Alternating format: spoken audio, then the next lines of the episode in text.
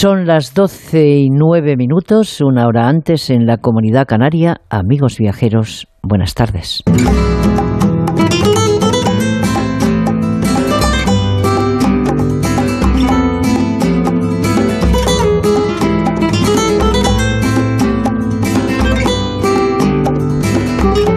Bueno, eh, empecemos con tarifas, porque tanto las tarifas alojativas no responsables, perdón, no reembolsables, como las reservas anticipadas están comenzando a regresar al panorama internacional.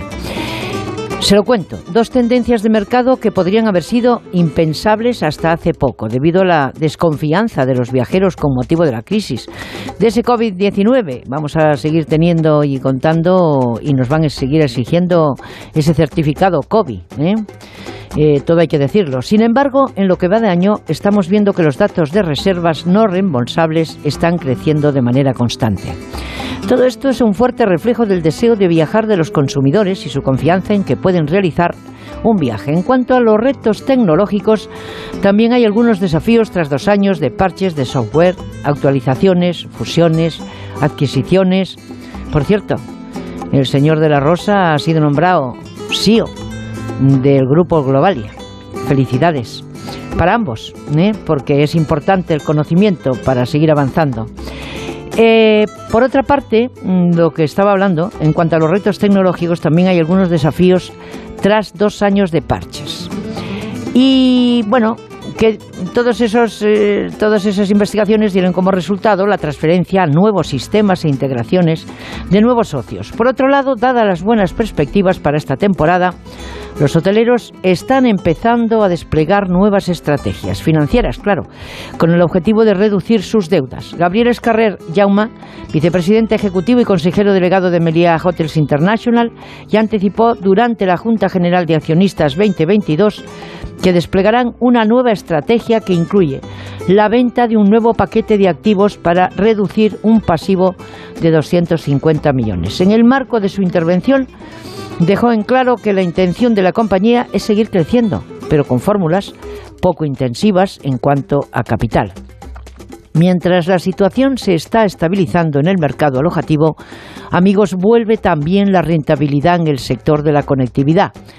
IAG ha anunciado que cerrará el año con beneficios. Su CEO, eh, Luis Gallego, eh, coincide en que el conflicto en Ucrania no ha tenido un efecto significativo en la demanda, por lo que las reservas siguen fuertes. Ya que nombrado al señor Gallego, efectivamente, buena pareja el señor Gallego y el señor Nuño de la Rosa, don Luis Gallego. Ambos dos con la suficiente experiencia para sacar adelante y tener pues eh, muchas más rutas y sumando se sigue avanzando. Bueno, eh, ellos, en este caso el señor Gallego, prevé recuperar en el Atlántico Norte en el 95% de la capacidad que previa a la pandemia eh, tenían y operar en el 2022 pues el 80% restante de su oferta. Y tales resultados pues seguirán la mejora presentada en el último trimestre del 2021 cuando reportó un positivo por primera vez desde el inicio de la pandemia. Las conexiones a nuestro país en nuestro país siguen creciendo y Norwegian Airlines va a reanudar dos rutas entre Canarias y Noruega desde octubre del 2022 a Semana Santa 2023. Hay que hacer una prueba, a ver cómo va. Gran Canaria y San Denfort, y entre Tenerife Sur y Bayer. Y estrenan otra entre Tenerife Sur y Bergen. Buenas noticias también para nuestros amigos de La Palma, donde seis meses después del final de la erupción de ese volcán, las perspectivas del sector para este verano son buenas. Nos alegra muchísimo por todos ellos, con una previsión de ocupación hotelera del 70%, que incluso podría llegar al 80% de la mano de las reservas de último minuto. Lo necesitan mucho porque tienen que rehacerse, lógicamente, de esa catástrofe natural, eh, pero donde ya demostraron que eran muy valientes. Vuelve un mercado mayoritario también que viaja a La Palma por una o dos semanas y que llega atraído por la naturaleza, el senderismo y la tranquilidad. También desde Peñíscola, esa tierra de cine que le da la bienvenida al Mediterráneo esta noche, eh, con un evento único que será el primero de muchos eventos. Debemos destacar ya la semana que viene el Peñíscola Front Stage, un festival innovador que incluye varios ejes artísticos internacionales de primer nivel, como nos comenta su alcalde Andrés Martínez. Peñíscola acostumbra a tener una oferta complementaria diversa, eh, con numerosos festivales y de hecho la apertura de verano la hacemos este sábado 18 con un gran espectáculo de luz, de fuego eh, en, la zona sur de Peñíscola, eh, interpretado por Xarxa Teatre, que es un grupo a nivel provincial de lo más espectacular que conocemos.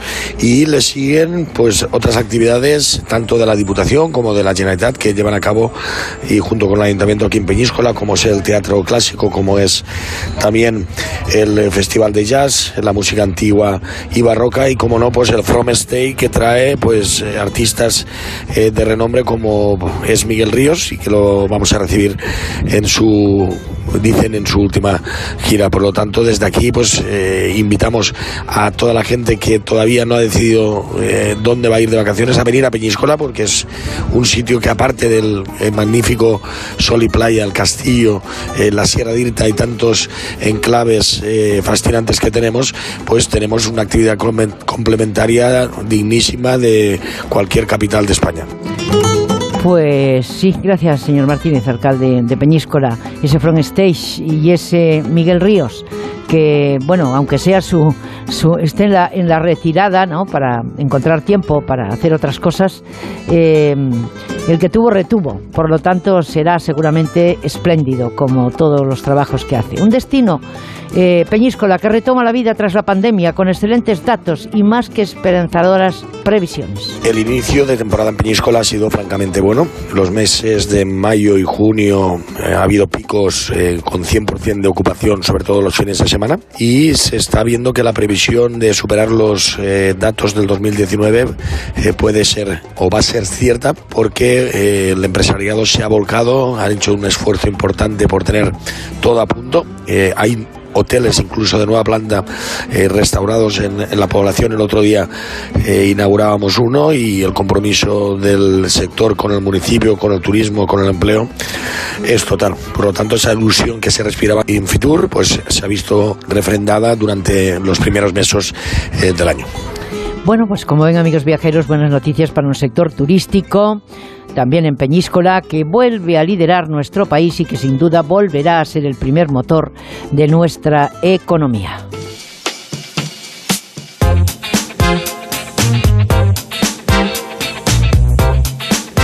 Bueno, que los últimos, que los, eh, como dicen, que los últimos serán los primeros, eh, es, un, es un dicho, un refrán, ¿no? Pero desde primera hora, la señora Marta Rivera de la Cruz, consejera de Turismo de la Comunidad de Madrid, nos va a hablar de, entre otros temas, de los festivales de música y la agenda de actividades que tienen preparada para esta temporada. El que da primero da dos veces, también es un dicho. Enrique Domínguez Uceta nos va a llevar a la exposición Hijas del Nilo, en un maravilloso viaje entre Madrid y Egipto. Y Alberto Barciela nos va a hablar de las medidas y conclusiones también que la Mesa del Turismo está sacando y tomando para la adaptación de los aeropuertos a las nuevas realidades, a la nueva demanda. En la segunda hora vamos a hablar con Rosario Martínez, es concejal de turismo de Torrevieja, otro destino donde los haya de aquellos que también aprovechan, lógicamente, la gente viajera del resto de Europa desde hace muchísimos años. Eh, sobre todo nos va a hablar de las novedades que tienen para recibir el verano de la recuperación con los brazos abiertos. Y Elena del Amo, que no deja de viajar, acaba de volver de Dublín, nos va a relatar todos los secretos de ese festival Bloomsday. Y Segismundo García, tomen nota mm, del nombre y apellido de este señor, es el administrador único del grupo Sargadelos, decir Sargadelos en Galicia o en el mundo va a tener que significar eso Galicia también, porque ahora en Europa, o sea, en España y en Europa, ya lo es. Segismundo García es administrador digo, del Grupo Sargadelos y nos va a hablar de las novedades de esta marca legendaria de Galicia, cuyo azul Sargadelos es todo un icono en esa tierra y más allá de esas fronteras. Y Víctor Arranz nos va a llevar de viaje. Pues es que estaba él como un poquito así eh, indispuesto, ¿verdad? Porque de mucho correr a veces quedan secuelas.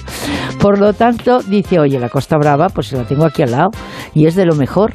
y el Pirineo de Iriona, que también está cerquita, uno de los principales destinos gastronómicos y enoturísticos del mundo y donde hay naturaleza como la que quiera y que constituye además uno de los focos de creatividad más importantes del mundo. Así que ya lo ven, hasta las 2 de la tarde, si te quedas con nosotros, la una en Canarias, pues tenemos eh, muchísimas cosas que contarle o que contarte. Así que gracias a los compañeros en la redacción de Gente Viajera, Julia Trullá, Lorena Pérez Mansillas y Víctor Herranz en la redacción y producción de un programa que realizan técnicamente Fran Villar en Barcelona, cuando estamos, ¿eh? y Nacho Arias, con esa magnífica voz que tiene, y Sergio García, con esas magníficas manos porque sin ellos, ¿qué haríamos? Los estudios centrales de Madrid están ahí para acercarnos a todos vosotros, a la gente viajera. Saludos en nombre de todos los que hacemos gente viajera. Cuenten con Estereiros.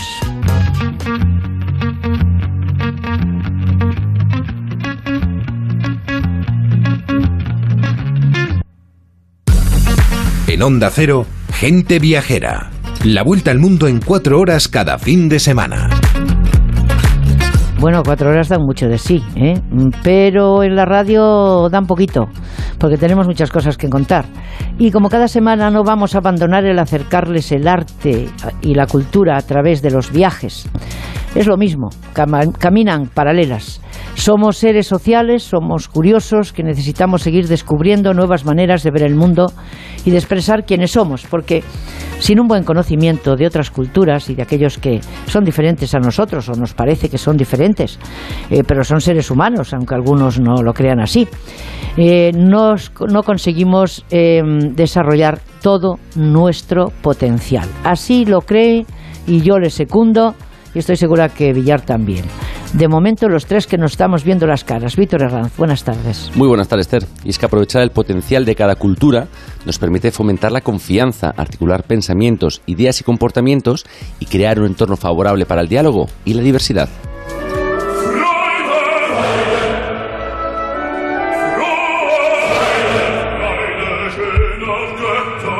Arrancamos este recorrido cultural a través del Centro Pompidou Málaga, el Museo Casa Natal Picasso y la colección del Museo Ruso, que han programado una agenda de actividades y talleres dirigidos a todos los públicos para el periodo estival.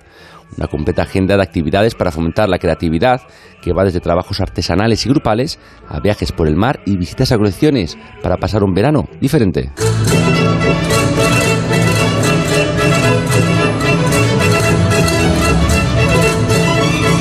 Acercamos ahora de la mano de las fiestas mayores de Burgos a las fiestas de San Pedro y San Pablo o San Pedros, como son conocidas entre los burgaleses. Comenzarán el próximo día 24 de junio con el tradicional pregón y posterior chupinazo y contarán con un gran abanico de actividades para todos los públicos y todas las edades, así como la feria de tapas, los fuegos artificiales, los conciertos o las barracas.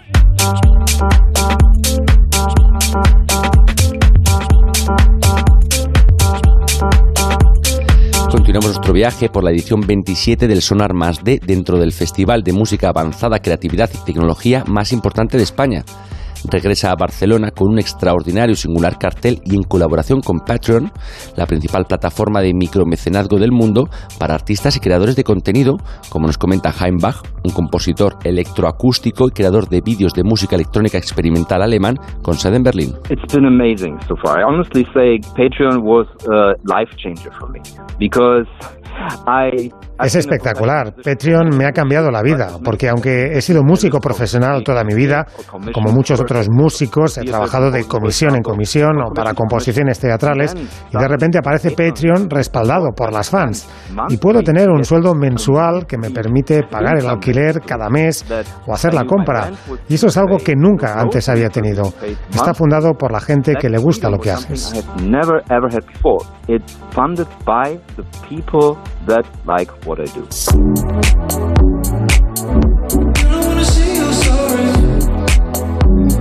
Patreon ha preparado un line-up de charlas, conciertos y presentaciones en el que los creadores y artistas presentarán sus creaciones más rompedoras en el Launch Más D by Patreon del Sonar Más D en un escenario exclusivo y en el que podrán vivir todo tipo de experiencias. I hope that we make music that people will enjoy and we on stage will also enjoy. Espero que la música que hagamos guste a la gente y que los disfrutemos también en el escenario. Sí, comenzamos a hablar de que vamos a crear. No sabemos exactamente de qué vamos a debatir, seguramente de los extraños instrumentos que usamos, pero espero que la música sea buena. Ahora mismo estamos trabajando en ello y empieza a fluir de manera agradable. Arte, creatividad, música y debates en torno al futuro de la música electrónica. Y muchas gracias, Gabriel Figueredo, de Informativos Onda Cero Cataluña.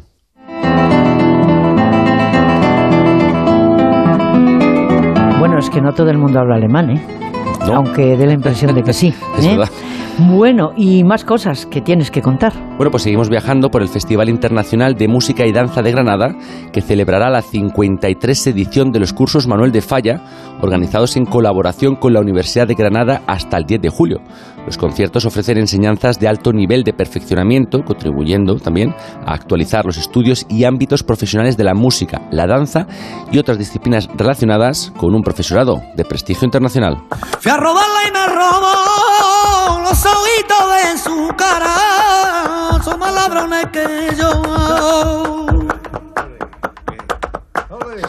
Y bueno, Esther, pues cerramos esta agenda con el Festival de Flamenco de Londres, creando en presente, transformando el futuro, desde el 21 de junio al 2 de julio en el Sandler's Wells de la capital británica. Desde los grandes maestros a la generación Z, la transgresión no tiene edad. Ángeles Toledano, Paula Comitré, El Gillo, Daniel Ramos y Víctor Martín, Geray Cortés e Irene Ortega configuran un ciclo dedicado a una nueva generación sin miedo a ir más allá de los límites establecidos. Tomatito y Estrella Morente completan una programación que también rinde homenaje a aquellos que se atrevieron a explorar nuevos caminos. Así que no se lo pierdan. Que yo a ti te he olvidado. Bueno, pues no se lo pierdan. Estamos en elecciones en Andalucía, Víctor. Eh, que los andaluces eh, vayan prestos a, a- Sobre todo que vayan a votar. Eso es ¿Eh? lo más importante. Es lo más importante porque es la única manera que tenemos para luego no quejarnos. Y bueno, pues eso, suerte.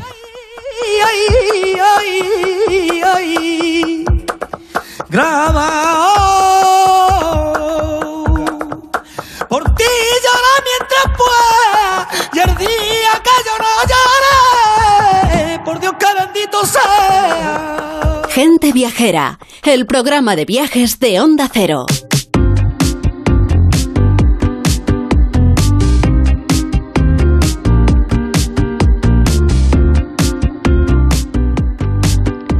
A través del trabajo las cosas van saliendo, eh, por regla general. ¿eh? Aquellos que lógicamente les duele el lomo o que han venido a la política por otros motivos, pues esos no, no suman generalmente. Nuestra invitada Marta Rivera de la Cruz, consejera de Cultura, Turismo y Deporte de la Comunidad de Madrid, lo hace, lo hizo desde el minuto cero y lo hizo por segun- segunda oportunidad y sigue haciéndolo cómo afronta la comunidad de verano, estrategia, la estrategia de promoción y campañas previstas para este verano. Descubrid el Madrid rural y las once villas, por ejemplo. Madrid es más que la capital.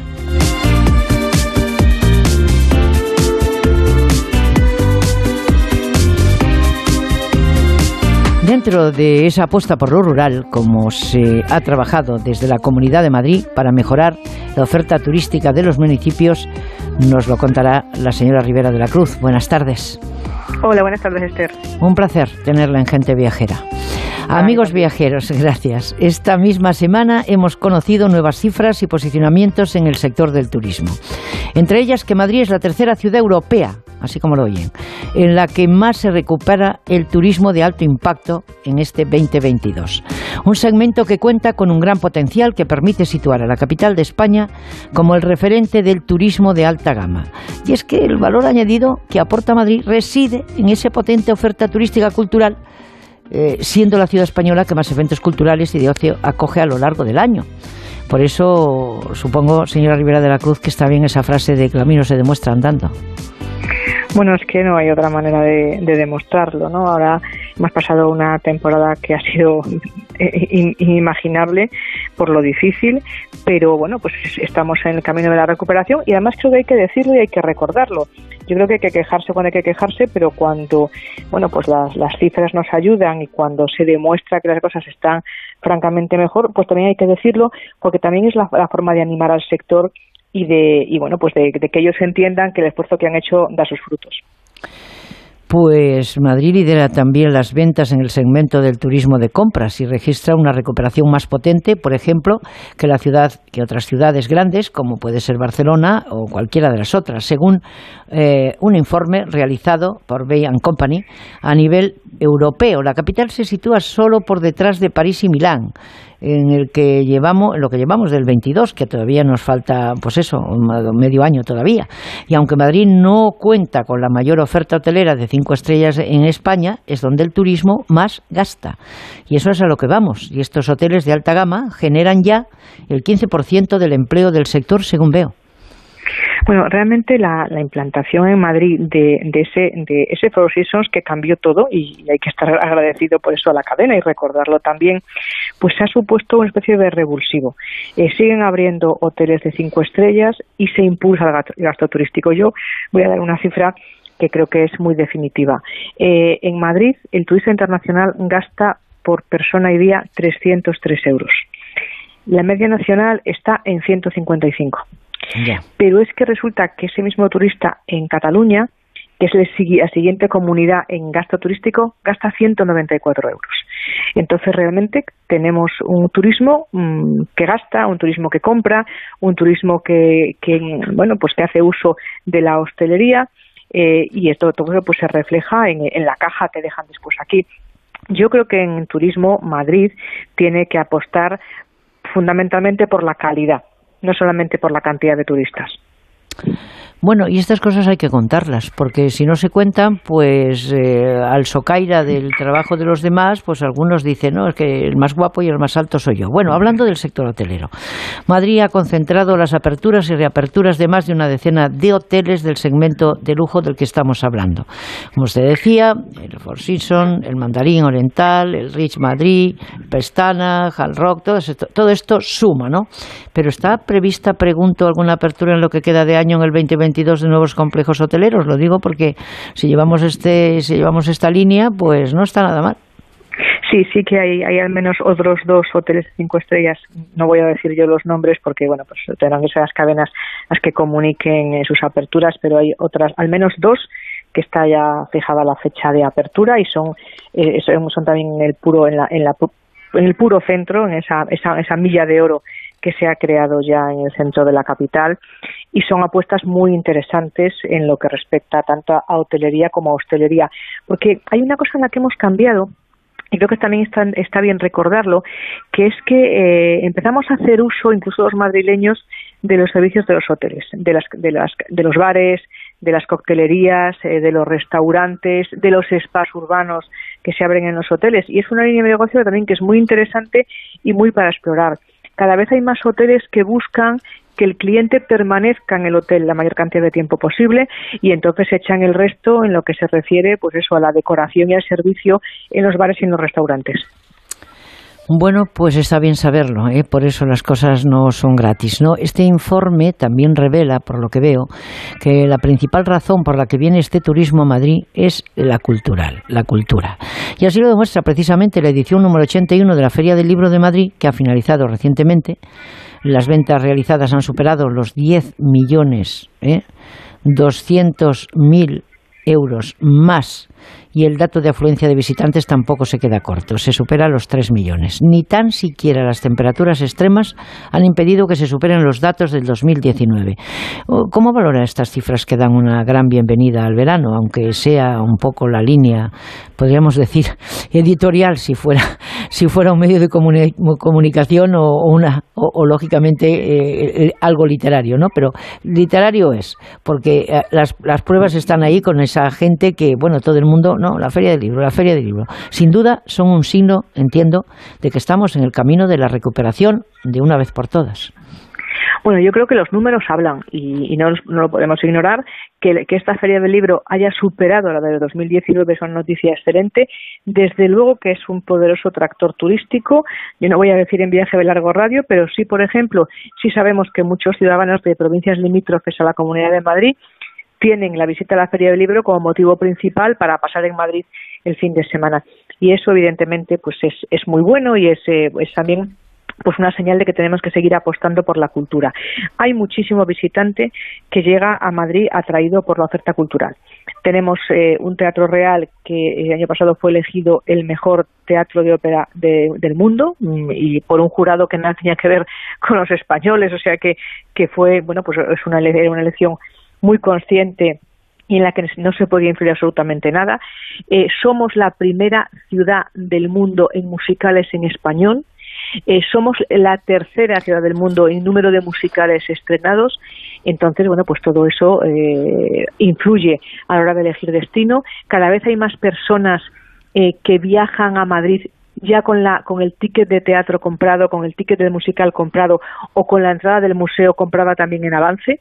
Y eso también es muy bueno porque permite a teatros o a museos hacer unas previsiones de venta.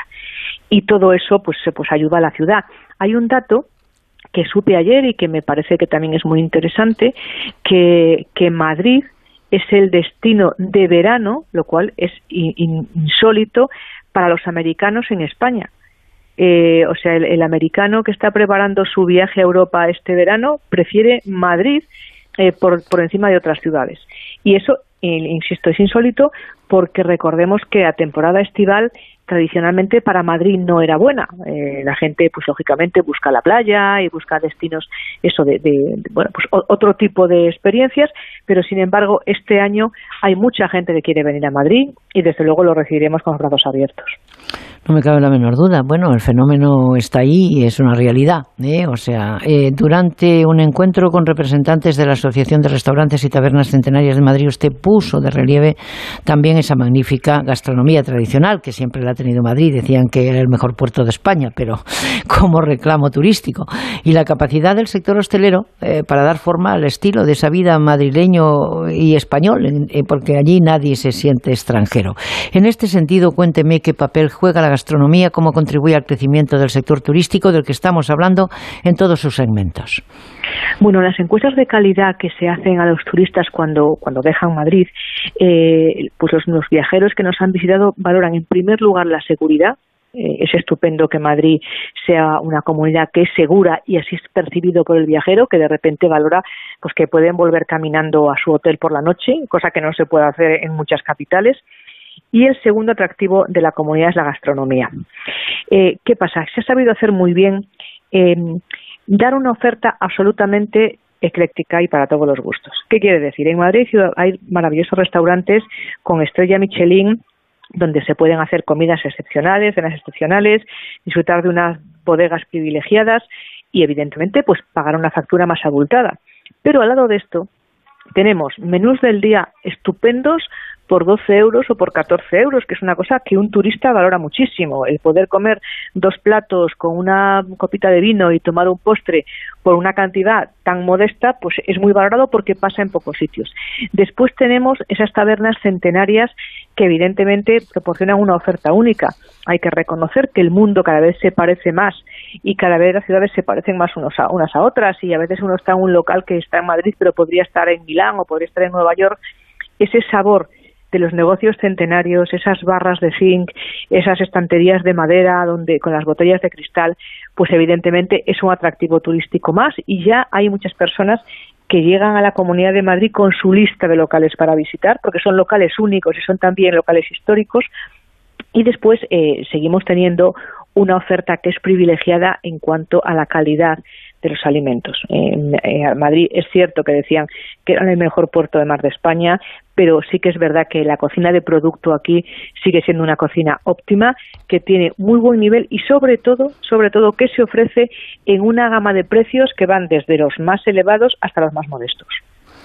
Pues dicho, dicho queda, porque tienen ustedes restaurantes eh, desde el 1725 y, y, sumando, ¿no? Y otros que, lógicamente, bueno, la diversidad, ¿no? De que usted ha, relatado eh, con exactitud, ¿no?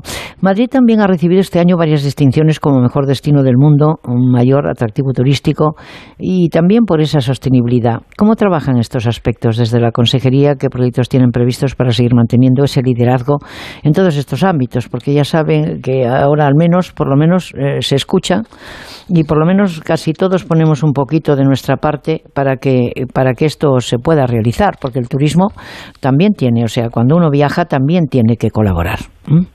Bueno, desde luego que primero sí creo que hemos llegado a un momento de la que la población está concienciada con el cuidado del medio ambiente. La sostenibilidad del turismo pasa, desde luego, por atomizar ese turismo. En el caso de la Comunidad de Madrid tenemos todavía mucho campo de crecimiento. ¿Por qué? Porque tenemos un territorio extraordinariamente rico, mm, extraordinariamente eh, diverso también y existe por esa, esa oportunidad de hacer que el turista permanezca aquí más días pero conozca más sitios, que no se concentre solamente en los lugares más conocidos o que salen en todas las guías. O sea, hemos lanzado ahora una campaña eh, que se llama El Madrid que no te esperas, que hace una llamada a conocer ese Madrid que sorprende y que, sorprende por su diversidad, por su originalidad y sobre todo porque es un Madrid mm, casi casi secreto, es un Madrid casi desconocido, es un Madrid que de repente uno está en un bosque que podía estar perfectamente en un país nórdico o, recorre un pueblo de piedra que podía estar en la Toscana. Y ese Madrid hay que trabajarlo y esa es llevar al, al, turista a esos destinos es también una forma de sostenibilidad. Y desde luego, en el caso de, por ejemplo, de los fondos europeos, hay una importante inversión que ha sido muy liderada por la Comunidad de Madrid, por su Dirección General de Turismo, eh, para trabajar en planes de sostenibilidad con más de 100 entidades municipales pertenecientes a la comunidad madrileña. Bueno, pues vamos a resolver si le parece bien. ¿eh? Eh, podríamos seguir charlando mucho tiempo, pero ya sabe usted que la radio en el, tiempo y en su vida profesional igual. Eh, me refiero a los eventos, a los festivales, ¿no? Y luego una queja así solapada en medio de los festivales, ¿eh? Que ustedes eh, han demandado, porque dice a veces hay que quejarse, no es una queja, es una demanda. El aeropuerto de Madrid, no la quiero corregir, ¿eh? digo, el aeropuerto de Madrid-Barajas ha registrado atascos en su momento con colas en las últimas semanas que han derivado en problemas para los viajeros internacionales sobre todo. Por ello, desde su ejecutivo, desde la Comunidad de Madrid, se ha pedido al Gobierno central la necesidad de resolver este colapso con el control de seguridad y pasaportes, porque de eso van a depender unos buenos resultados en términos globales, ¿no?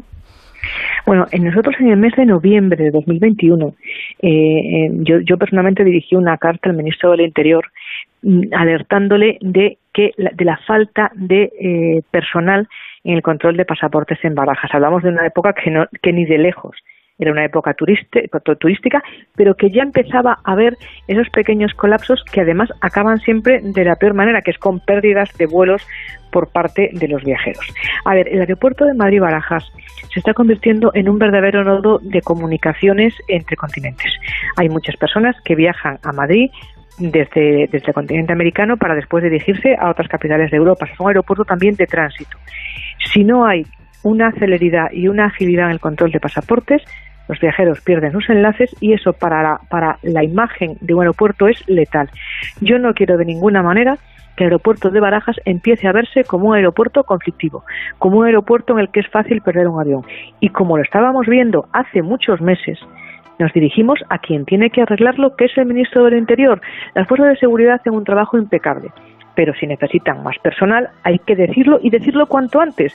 Y yo estoy bueno, eh, ellos, el gobierno negó la mayor, dijo que no hacía falta más gente, no es verdad, pues porque, porque ha habido quejas desde la mesa del turismo, eh, la propia compañía Iberia eh, lo ha dicho, hablamos ya de muchísimos viajeros que denunciaban haber perdido sus enlaces, pero sí mm, sabemos también que se va a reforzar el número de policías y guardias civiles que habrá en Barajas durante esta temporada estival. Con lo cual, yo no quiero que me den la razón, pero quiero que hagan las cosas que yo pido.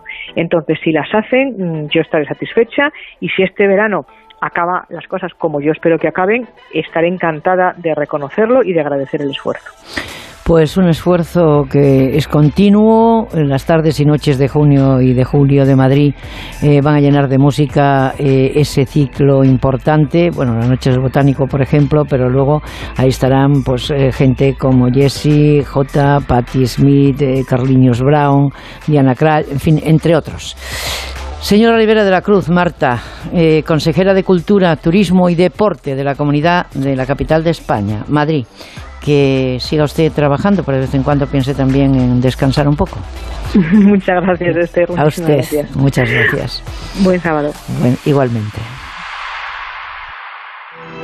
¿Cómo le explicas a alguien que no sabe nadar lo que es flotar? ¿Cómo describes el sabor de un plato con estrella? ¿Pisar la arena mojada o el calor del fuego? Hay cosas que no se explican. Quien lo ha vivido, lo sabe. Comunidad Valenciana. Mediterráneo en vivo y seguro. Generalitat Valenciana. Soy Carlos Alcaraz y me gusta vivir la vida como juego, disfrutando. Y créeme, para la vida no hay mejor lugar que mi hogar, la región de Murcia. ¿Y tú? ¿Juegas? Costa Cálida, región de Murcia. Te hace feliz. Hay cosas que no se explican. Quien lo ha vivido, lo sabe. Mediterráneo en vivo y seguro. Estereiros en Onda Cero. Gente viajera.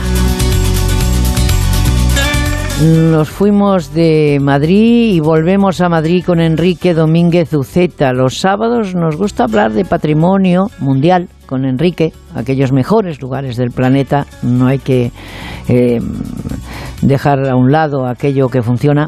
Siempre atento a las novedades del turismo cultural que hoy nos trae uno de esos acontecimientos que sería una pena perderse, al menos eso dice eh, Enrique. Y ustedes eh, siguen a pie juntillas, me consta. Es sus recomendaciones. Enrique, buenas tardes. Hola, muy buenas tardes, Esther. Pues sí, vamos a hacer una recomendación bastante especial porque se acaba de inaugurar una exposición de las que se producen pocas a lo largo de los años y que convendría no perderse porque no se repetirá en mucho tiempo algo parecido. Está en Madrid, se acaba de abrir y hay seis meses por delante para visitarla. Se titula Hijas del Nilo, Mujer y Sociedad en el Antiguo Egipto y está dedicada a mostrar el papel relevante que tenía la mujer en aquella sociedad.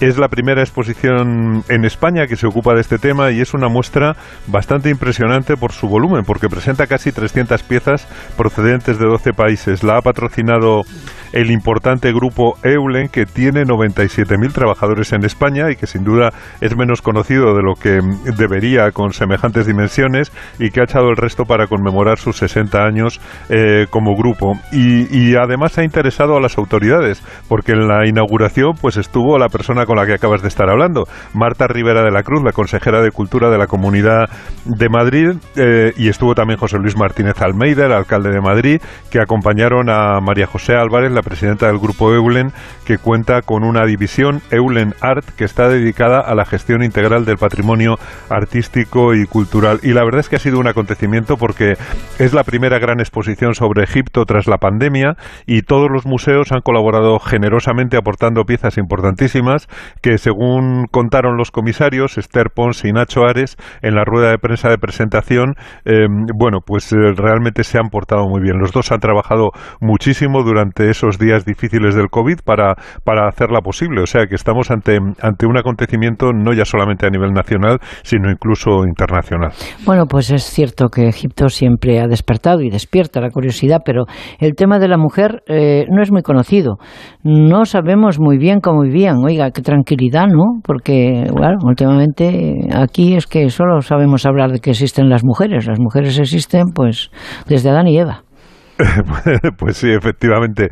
Eh, yo creo que eh, es una buena manera de, descubrir cómo vivían las mujeres en el antiguo Egipto, la de visitar esta exposición que está en el Palacio de las Alhajas de Madrid, en pleno centro, está cerquita de Callao, eh, porque esta exposición Hijas del Nilo pues recorre todos los aspectos de la presencia femenina en la vida cotidiana, en la manera de vestir, en la cosmética, pero también en las esferas del poder y en su presencia como reinas o como diosas y, y también, bueno, pues podemos descubrir su papel en los rituales funerarios que eran tan importantes en el antiguo Egipto. Quizás sorprenda descubrir que entonces la mujer tenía un papel muy relevante y que gozaba de una independencia grande, superior a otras culturas de su tiempo y, por supuesto, de otras culturas posteriores. Como siempre, eh, claro, las mujeres de clase alta eran más independientes, pero hombre y mujer eran iguales ante la ley y complementarios, pero no inferiores unos a otros. Eran propietarias, es decir, podían, eh, eran eh, poseedores de propiedades, eh, podemos decir, de, de terrenos, podían heredar, podían desheredar, podían divorciarse, y tener cargos en la administración, aunque es muy difícil generalizar en, en una historia que recorre 3.500 eh, años, eh, al ser una teocracia era la mujer la que transmitía a los descendientes la legitimidad divina para heredar el trono, pero no solamente para transmitirlo, también para ocuparlo, como sucedió con Hatshepsut o con la última reina, con Cleopatra VII. Y hubo mujeres muy importantes en política como Tigi o como Nefertiti o Nefertari, que son nombres que nos suenan. La verdad es que la muestra está muy bien organizada por temas y es maravilloso ver las piezas de cerca en un edificio, por otra parte, precioso. Bueno, y por lo tanto sabrás que, son los temas eh, en que han organizado la exposición, con cuáles, ¿no? Porque creo que hay incluso vestidos del antiguo Egipto. Bueno, hay cuatro grandes temas. Eh, uno es la mujer en el Antiguo Egipto, otro está dedicado a mujeres reales, eh, otro a diosas y templos y otra a de la muerte a la eternidad para terminar con un apartado final eh, dedicado a la egiptomanía. Em, todos los apartados tienen piezas espectaculares, unas históricas pero casi todas artísticas, esculturas, relieves, objetos de la vida cotidiana, monedas, joyas, instrumentos musicales, objetos de uso religioso y funerario, hay ataúdes, hay amuletos, hay useptis, que son esas pequeñas figuritas con las que se enterraban eh, las personas poderosas, los vasos canónicos, en los que eh, se ponían las vísceras una vez lavadas y embalsamadas para que, eh, por si las necesitaban en, en, la vida futura. Incluso hay una reproducción a tamaño real de la cámara funeraria de la tumba de Senecdien. Eh, hay información también tiflológica, es decir, para, para personas invidentes. Hay audiovisuales, entre ellos una recreación también de la cámara funeraria de la reina Nefertari.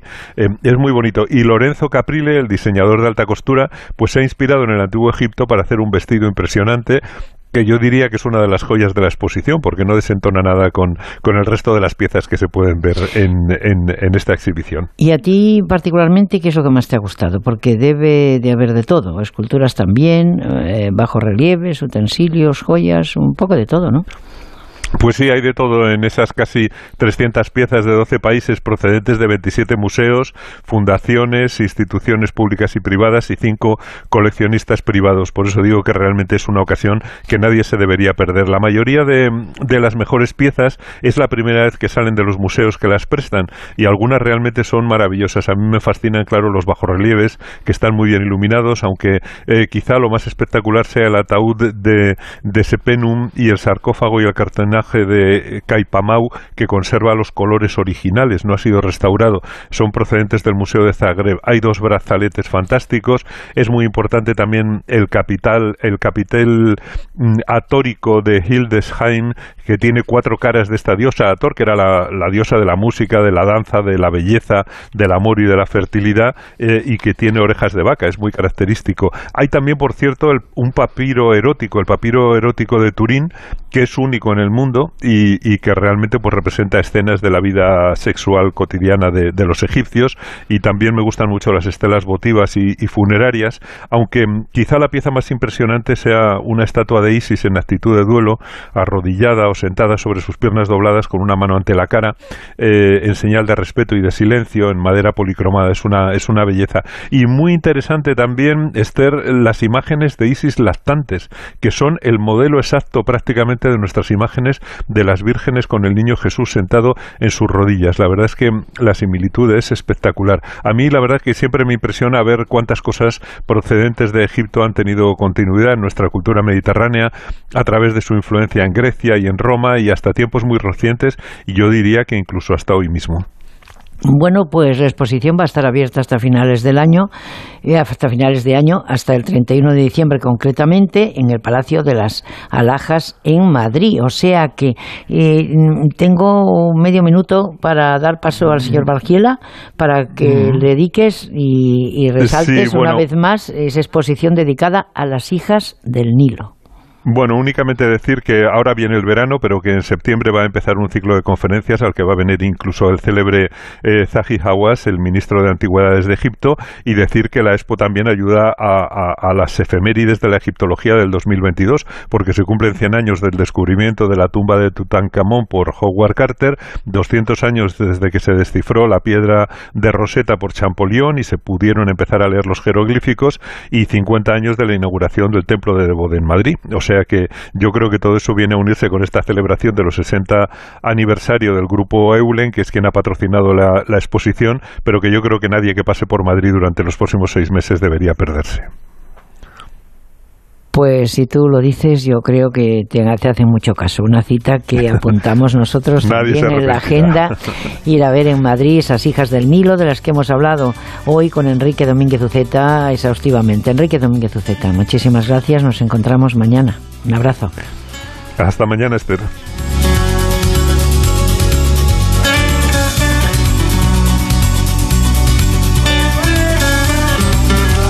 Si quieres dejar una nota de voz, el número de WhatsApp de Gente Viajera es 699-464-666.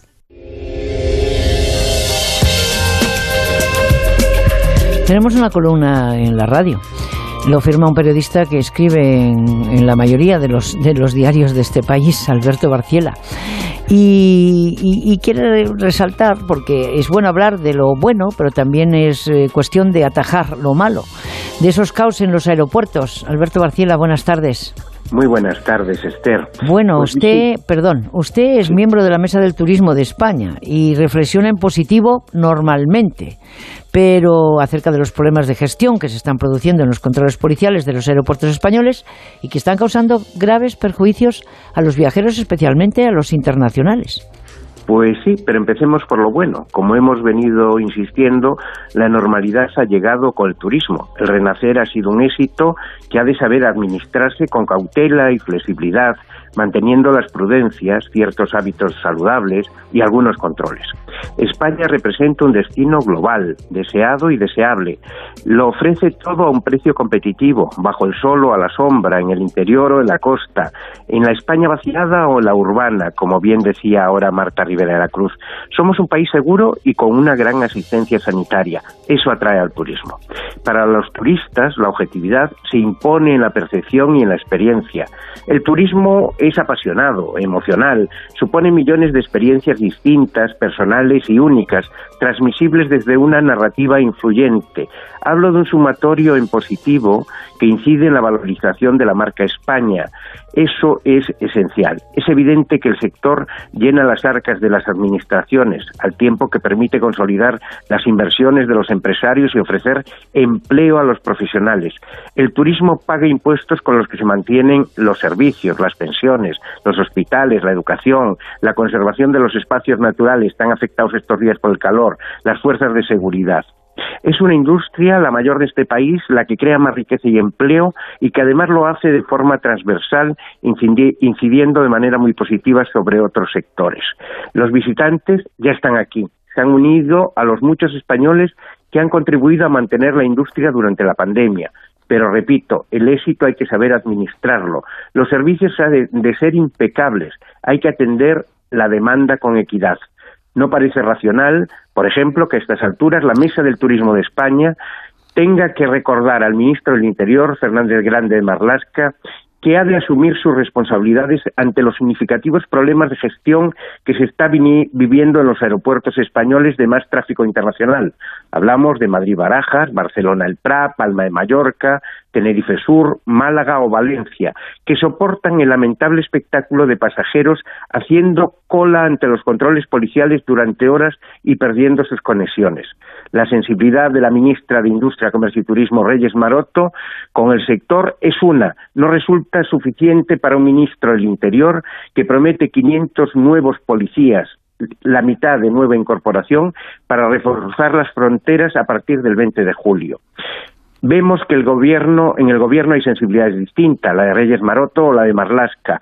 La ministra nos atiende, el ministro nos demanda una solución para mitad de temporada. Esto no es demasiado aceptable.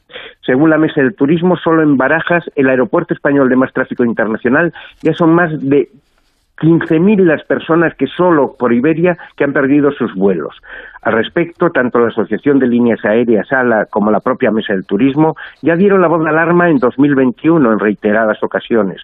Tras el verano se advirtió del riesgo de cara al puente de diciembre, a la campaña de Navidad y este mismo año 22, superado el COVID ante la temporada de Semana Santa, y se pidió al ministro titular que reaccionase y sin éxito alguno. A las puertas de la temporada de verano urge tomar decisiones, no cabe esperar al 20 de julio.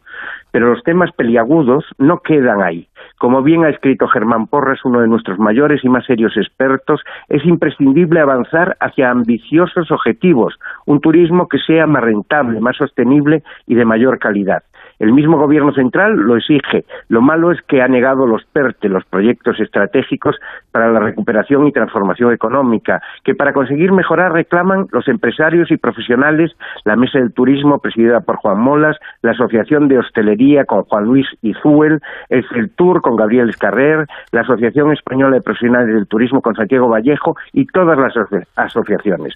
Se evidencia que se está desoyendo a la primera industria de este país. Es ilógico que así sea y el Gobierno no lo sabe. ¿A qué espera para rectificar?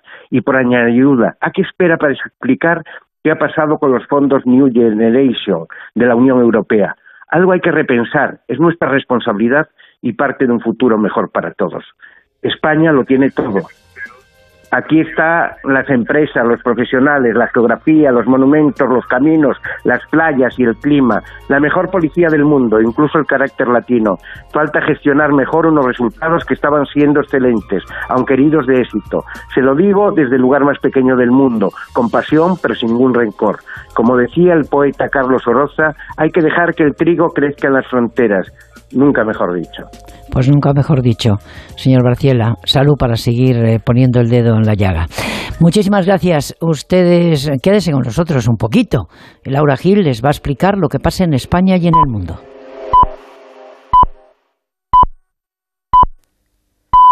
Es la una a las doce del mediodía en Canarias.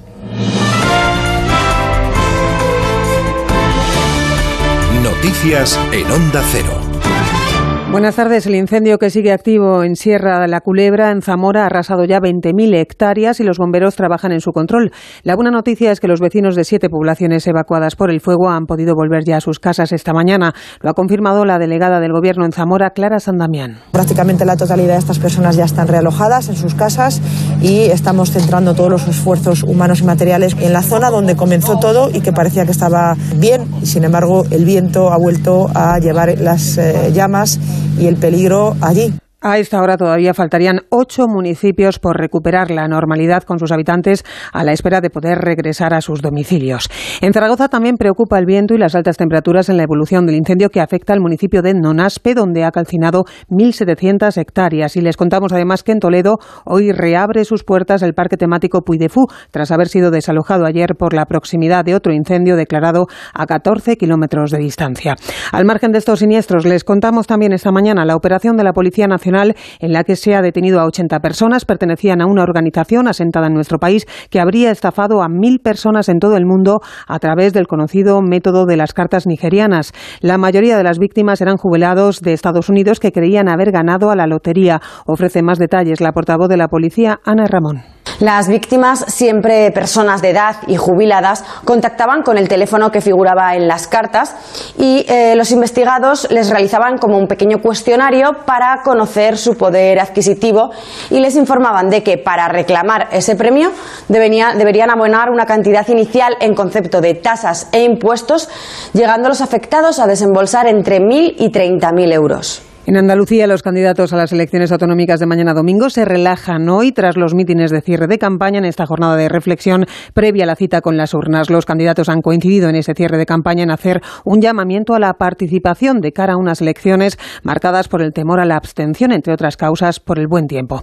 En relación con la repercusión del resultado electoral en la política nacional, que se traduciría para algunos en una posible crisis del gobierno de Pedro Sánchez si se confirma el mal resultado de las encuestas para el PSOE, el portavoz socialista en el Congreso, Héctor Gómez, ha descartado hoy ese escenario. Vivimos al margen de ese, de ese ruido que, se crea en ocasiones. Nosotros advertimos un gobierno sólido, con perfiles mm, que están haciendo un extraordinario trabajo, de ministros, de ministras muy comprometidos con, las dificultades que estamos sorteando, que estamos gestionando. No vemos ahora mismo ningún tipo de, escenario que pueda llevar a, a, bueno, a cambios, ¿no? pero este gobierno ofrece todas las garantías ahora mismo. En Valencia, los partidos de la oposición, PP, Ciudadanos y Vox, siguen reclamando la destitución urgente y fulminante, dicen, de la vicepresidenta del Consell, Mónica Oltra, y la expulsión de Compromís como socio de gobierno 24 horas después de la declaración pública de la vicepresidenta Oltra en la que se negó a dimitir por su imputación en el caso de supuestos abusos de su exmarido a una menor tutelada. Hoy ha recibido de forma oficial y a través de un comunicado el apoyo de Compromís y también de dirigentes como Joan Ribó, el alcalde valenciano. Ha hablado también Chimo Puig en su visita al incendio esta mañana de Caudiel en Castellón. Preguntado por la estabilidad de su gobierno, Puig ha señalado que en este momento hay que mantener la prudencia y ha abogado por priorizar la gestión. Y desde el PP, en unas declaraciones previas a la reunión de la Junta Directiva del partido en Valencia, Carlos Mazón usaba hoy la ironía para calificar de lamentable la situación. Lamentar que la culpa la tenga todo el mundo y la responsabilidad la tenga todo el mundo menos los que de verdad la tienen que tener. Esto es lo que tenemos que concluir de todo lo del día de ayer. Un presidente de la Generalitat que pide a los demás reflexión y toma de decisiones cuando es él el principal responsable de reflexionar y de tomar decisiones. Y salimos ahora al exterior para informar de un nuevo episodio de violencia en el sur de Israel tras un supuesto ataque de Hamas corresponsal en la zona, Hanna Beris. La siempre latente tensión entre Israel y la organización terrorista Hamas se tradujo esta madrugada nuevamente en enfrentamientos violentos. Alrededor de las 3 de la mañana, un cohete fue disparado desde Gaza hacia el sur de Israel y fue interceptado por el sistema defensivo La Cúpula de Hierro. Las alarmas sonaron en las inmediaciones de la ciudad de Ashkelon y varios poblados civiles pequeños en el sur de Israel. Israel respondió destruyendo desde el aire cuatro puestos militares de Hamas en la zona norte de la franja de Gaza. Se estima que el disparo fue en venganza por parte de Hamas por la muerte de tres palestinos en Jenin ayer en el campamento de refugiados Jenin, que Israel sostiene fue un enfrentamiento entre soldados y terroristas armados. Vamos con el deporte de Regina Ruiz. Sesión de clasificación de Moto 3 en el Gran Premio de Alemania, enviado especial de la revista Motociclismo y Onda Cero, Chechu Lázaro. Pues ya está en marcha esa Q2 en la categoría pequeña de Moto 3 con 10 minutos por delante de sesión. Lidera el japonés Sasaki, segundo Yamanaka, tercero es Izan Guevara a partir de las 2 y 10. Arrancará la sesión cronometrada de la lucha por las poles en la categoría de MotoGP y atención porque hay noticias de última hora y es que Ale Rins, que llegaba aquí a este circuito de Sacherry con una fractura en la muñeca, lo intentó en los entrenamientos libres, disputó esos entrenamientos libres, pero finalmente ha decidido que no continuará en el Gran Premio, el dolor era más fuerte de lo esperado, así que ya mira para el próximo Gran Premio, el próximo fin de semana que será en el circuito de Asen. Final de la Liga Andesa de Baloncesto, el Real Madrid y el Barcelona preparan el cuarto y decisivo partido con ambos equipos entrenando a esta hora. Si el Madrid gana mañana, será campeón de la ACB. Además, el Estudiantes, el Palencia, el Lleida y el Girona buscan desde esta tarde el ascenso a la Liga Andesa. A las cinco y media, Estudiantes Palencia y a las ocho, Lleida Girona. Y en balonmano, semifinales de la Liga de Campeones, a las seis, el Barcelona juega contra el Kiel alemán. El equipo azulgrana es el vigente campeón de la competición. Pues aquí lo dejamos a partir de las dos, la una en Canarias, en repaso de toda la actualidad de España y del resto del mundo en el informativo Noticias Fin de Semana con Yolanda Viladecans. Ahora en Onda Cero, más gente viajera con Estereiros. ¿Cómo quedará el mapa político de Andalucía? ¿Será fácil formar gobierno? ¿Se cumplirán las previsiones? Este domingo, todas las respuestas. Elecciones al Parlamento de Andalucía en Onda Cero. Información a lo largo de toda la jornada. Y a partir de las 8 de la tarde, especial Elecciones Andaluzas con Carlos Alsina. Los posibles escenarios, las reacciones políticas, conexión con todos los puntos de interés, un exhaustivo análisis con un amplio equipo de analistas que valorarán la nueva etapa que se abre y el nuevo mapa político en nuestro país. Este domingo a las 8 de la tarde, especial Elecciones Andaluzas con Carlos Alsina. Te mereces esta radio. Onda Cero, tu radio. ¿Y si digo que no? ¿Qué? ¿Y si no quiero? ¿Qué? ¿Y si no me apetece? ¿Qué? ¿Y si no voy? ¿Qué? ¿Y si no estoy? ¿Qué? ¿Y si no vuelvo? ¿Qué? ¿Y si no lo hago? ¿Qué? ¿Y si no puedo? ¿Qué? ¿Y si no? ¿Qué? ¿Qué? La adolescencia de tus hijos te pondrá a prueba. Descubre cómo disfrutarla. Entra en fat.es. ¿Qué harías con 100.000 euros? ¿Redescubrir el destino de tus sueños? Participa en el sorteo formando verbos con re con los envases de Aquarius. Descúbrelo en somosdeaquarius.es. Una superproducción que ha arrasado en todo el mundo. Vendida a más de 42 países. Nunca te dejaré, cariño. Mejor serie dramática. Mejor serie del año. Mejor serie internacional. La serie más premiada de los últimos tiempos. Siempre que estemos juntos, no habrá obstáculos. Hermanos. Muy pronto estreno en exclusiva en Antena 3. Entonces la alarma salta si alguien intenta entrar. Esto es un segundo piso, pero la terraza me da no sé qué. Nada, tranquila. Mira, con los sensores de puertas y ventanas podemos detectar vibraciones y golpes. Y así nos anticipamos. Y fíjate, con las cámaras podemos ver si pasa algo. Si hay un problema real, avisamos a la policía. Tú piensa que nosotros siempre estamos al otro lado. Este verano protege tu hogar frente a robos y ocupaciones con la alarma de Securitas Direct. Llama ahora al 900-272-272. Super ofertas fin de semana en Hipercor y el supermercado El Corte Inglés. Solo hasta el domingo, melón piel de sapo El Corte Inglés a 1,99 euros el kilo. Así son las super ofertas fin de semana de Hipercor y el supermercado El Corte Inglés. Hasta el domingo en tienda web y app. Precios válidos en Península y Baleares. Desde que tomo Flexium articulaciones no paro. Ruta por la sierra, paseos en bici, jugar con mis nietos. Flexium con manganeso mantiene mis huesos y me siento ágil. Flexium de Pharma OTC. En la Fundación A3 Media acercamos a niños y jóvenes el valor de la comunicación, acompañándolos en su desarrollo para que aprendan a comprender y gestionar correctamente la información que los rodea. Fundación A3 Media. Hagamos juntos una sociedad más crítica y libre. Digestiones pesadas. Toma Sistema Alfa. Sistema Alfa contiene aloe vera y vitamina C que regula el tránsito intestinal. Te sentirás mejor. Sistema Alfa. Consulta a tu farmacéutico o dietista.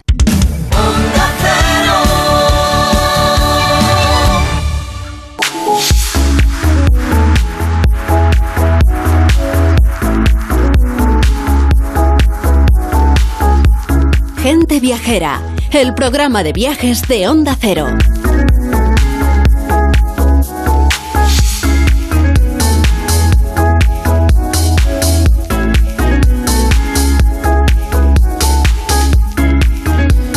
Pues aquí estamos de vuelta, el equipo de gente viajera, la una y diez minutos, una hora antes en Canarias. Bueno, yo les voy a invitar a que se acerquen con nosotros a Torrevieja, en la comunidad valenciana. Es mucho más que sol y playa, es un enclave privilegiado donde se puede disfrutar pues de muchas cosas, sobre todo de esa naturaleza que vamos buscando, ávidos, ya que cuenta con diversos espacios protegidos con una marcada singularidad. Es un destino que trabaja el sector turístico bajo el proyecto Enclave Turística Torrevieja, que analiza el modelo turístico de la ciudad dotado en este municipio y de una hoja de ruta basada en la planificación, la gestión turística avanzada y todo eso nos lo cuenta Rosario Martínez, concejal de Turismo de Torrevieja. Señora Martínez, buenas tardes. Muy buenas tardes, Esther. Un Eh, placer igualmente. eh, tener la oportunidad de poder charlar contigo. Bueno, pues eso que he dicho, pues lo he dicho desde el corazón, porque no hemos, y desde la experiencia de lo que hemos visto cuando hemos ido a Torrevieja, claro, no hemos acabado el mes de junio y Torrevieja ya está abarrotada de personas, de turistas, llamémoslo como quieran, turistas, viajeras, de visitantes que llegan de todas partes de nuestro país y más allá de nuestras fronteras. Dígame, ¿está todo preparado ya para la gran temporada de verano que se avecina? Porque eh, ustedes eh, no es que dupliquen, es que se van más allá, o sea, de 90.000 vecinos más o menos eh, llegan mm, sin casi a los 400.000. Efectivamente, este es el- el- la temporada alta de Torrevieja. Es un cambio brutal para la ciudad, para los servicios, para nuestras playas, para todo, para la limpieza, para, toda la imagen de la ciudad. Y estamos preparados. La verdad es que estamos contentos de ver cómo ya el mes de junio está siendo buenísimo para el sector y augura pues un- una temporada alta también eh, muy buena. Tenemos todo preparado, tenemos preparadas las playas, los paseos, tenemos preparada la mejor cara, la mejor programación cultural, eh, nuestros parques, las salinas, eh, lo tenemos todo eh, a punto para que todo el visitante, todo el turista, como has dicho tú, que viene mucho turista nacional, pero sí que es cierto también que los países nórdicos también son somos un polo de atracción para ellos y, y lo tenemos todo perfecto para que, para que se lleven una experiencia única. Bueno, el caso es que el turismo nacional, evidentemente, eh, ya estas dos últimas temporadas, la pasada y esta, está mirando lo que tenemos más cerca, porque a veces ah. nos vamos muy lejos y, obviamos lo nuestro. Eh, lo ha explicado bien. La oferta, eh, quiero incidir en una oferta, por ejemplo, de apartamentos turísticos en Torrevieja que creció mm, casi un 7%, un 6,7% en el 21, más del doble que en el resto de la comunidad valenciana. Y por encima de esa magnífica ciudad de Alicante, que nadie se lo niega, ¿no? En ese año, además, el ayuntamiento eh, tramitó pues casi mil solicitudes de compatibilidad urbanística para certificar que una vivienda cumple o debe de cumplir las condiciones de un apartamento turístico, que hay que saberlo, no todo vale. Y en el 22, en este que estamos ya caminando, de rebasar ampliamente esas cifras, pues sin duda es un paso adelante para poder acoger a un mayor número de esos viajeros que estaba usted comentando. Pero le quiero preguntar por algo que mm, se cruza en el camino cuando hay aglomeración de visitantes. Y son los residuos. La recogida de residuos y las deficiencias que presenta el servicio es motivo de queja prácticamente todos los veranos en todas partes. Y, entonces, pues eh, es que ahí tenemos que colaborar los viajeros, los que nos trasladamos también. En este punto, yo no sé cómo están ustedes de cara a esta temporada y qué soluciones proponen para hacer frente a este problema que puede llegar a perjudicar pues siempre las imágenes de cualquier lugar, ¿no? Incluso la de nuestro barrio, ¿eh? si no ah. si las cosas no están bien recogidas. ¿eh? Correcto, correcto. Nosotros tenemos un, un contrato, la ciudad tenía un contrato de recogida de residuos bastante bastante antiguo y afortunadamente pues hemos llegado a tiempo este verano para tener un nuevo contrato adjudicado que va a llegar a toda toda la zona de crecimiento que ha tenido Torrevieja en los últimos años para dar un servicio correcto, tener papeleras, contenedores, una recogida inteligente de esos residuos y, y en definitiva que la imagen de la ciudad sea una imagen limpia, amable y, atractiva para, para todos, porque eh, siempre, como muy bien has dicho tú, esas aglomeraciones dan la peor imagen de una ciudad y, y no estamos, ahora mismo todo el trabajo que se ha hecho después de la pandemia para ser un destino competitivo eh, se viene abajo cuando aparecen imágenes de este tipo. Pues sí, todos tenemos que colaborar. Y la Universidad de Alicante y el Ayuntamiento de Torrevieja ponen en marcha, eh, colaboración eh, demostrada, ¿no? en marcha el nuevo Laboratorio Universitario de Turismo Inteligente. Una iniciativa desarrollada en común por ambas instituciones para impulsar la innovación y la sostenibilidad en el turismo, que también nos hace mucha falta. ¿eh? TILAB. Efectivamente, eh, desde bueno, yo creo que en todos los municipios turísticos ha pasado que tras el COVID nos hemos dado cuenta de las tecnologías, las nuevas tecnologías, lo que pueden aportar de valor a los destinos turísticos. Torrevieja ha tenido la suerte de, de trabajar muy mucho de la mano de la Universidad de Alicante y en colaboración con ellos eh, un plan estratégico que iba dirigido también a ser un destino turístico inteligente y también hemos hecho un trabajo bastante profundo eh, a la hora de solicitar esos fondos europeos en los planes de sostenibilidad turística, que también va todo dirigido a la sostenibilidad, a la eficiencia energética, a la digitalización de un destino. Eh, y hemos tenido pues la concesión de esa subvención de tres millones de euros de los fondos europeos para para que Torrevieja trabaje en esa en esa dirección que se deje que se deje ese, ese esa memoria que se tiene de sol y playa y que vayamos a un destino pues más moderno y, y más desarrollado con una imagen nueva y potente pues me parece que están en ello y además con mucho empeño. Y las cosas cuando se tiene empeño, pues llegan a buen puerto. Y, bueno, de puertos quiero hablarle también, pero sobre todo de esa Torre Vieja y el mar, ese producto autóctono directo a la mesa, porque, porque es lo que usted dice. O sea, en fin, eh, tenemos que ir marcando estilo, ¿no? ¿Eh? Y los tiempos pasan, la demanda es diferente y por lo tanto, bueno, pero ustedes eh, llevan muy bien ese, ese melange entre el turismo nacional y el turismo extranjero de calidad, sobre todo europeo.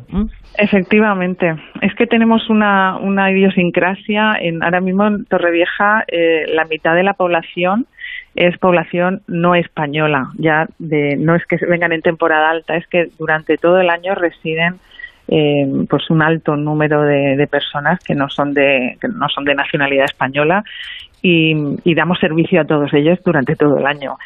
Y claro, eh, todas las, las, experiencias gastronómicas, por supuesto, siempre vamos a poner el foco en nuestro producto kilómetro cero, en nuestro producto pescado azul, que tenemos un pescado de calidad excepcional en, nuestro puerto. Y, también tenemos la huerta de la Vega Baja alrededor que nos provee de lo mejor de lo mejor. Entonces, el producto de, que va a la mesa, ya sea para el turista nacional como para el turista internacional, es de muy, muy alta calidad. Bueno, pues eh, eso está muy bien, como lo ha contado. ¿eh? Eh, caminos se demuestran dando, y yo lo repito muy a menudo, la estrategia del desarrollo turístico de Torrevieja tiene una visión a largo plazo, donde se pretende implementar, por lo que veo, una serie de actuaciones enfocadas pues, a las necesidades de la actual ciudad turística, de su rango, de los tiempos en que vivimos, como centro de servicios al sur de la comunidad valenciana. Por lo tanto, esos retos y esos proyectos que tienen por delante, pues merecen esa atención por nuestra parte para que lo cuente. Y además que este próximo fin de semana, eh, el 24, 25 y 26 de junio, Torrevieja, si aprovechamos que pasamos por ahí eh, con usted, acogerá una gran fiesta al aire libre de la moda, del diseño, el comercio, la gastronomía, el turismo local, no va a faltar de nada, y todo ello organizado por la agencia 15 Segundos del conocido diseñador bigastrense Eduardo Navarrete y el consistorio eh, lógicamente que está ahí en primera fila. Una fiesta conocido como Torre Vieja Weekend, ¿no?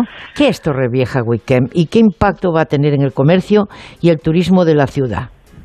Bueno, pues Torrevieja Weekend es eh, otra actividad más, aparte de todo lo que he programado para este verano.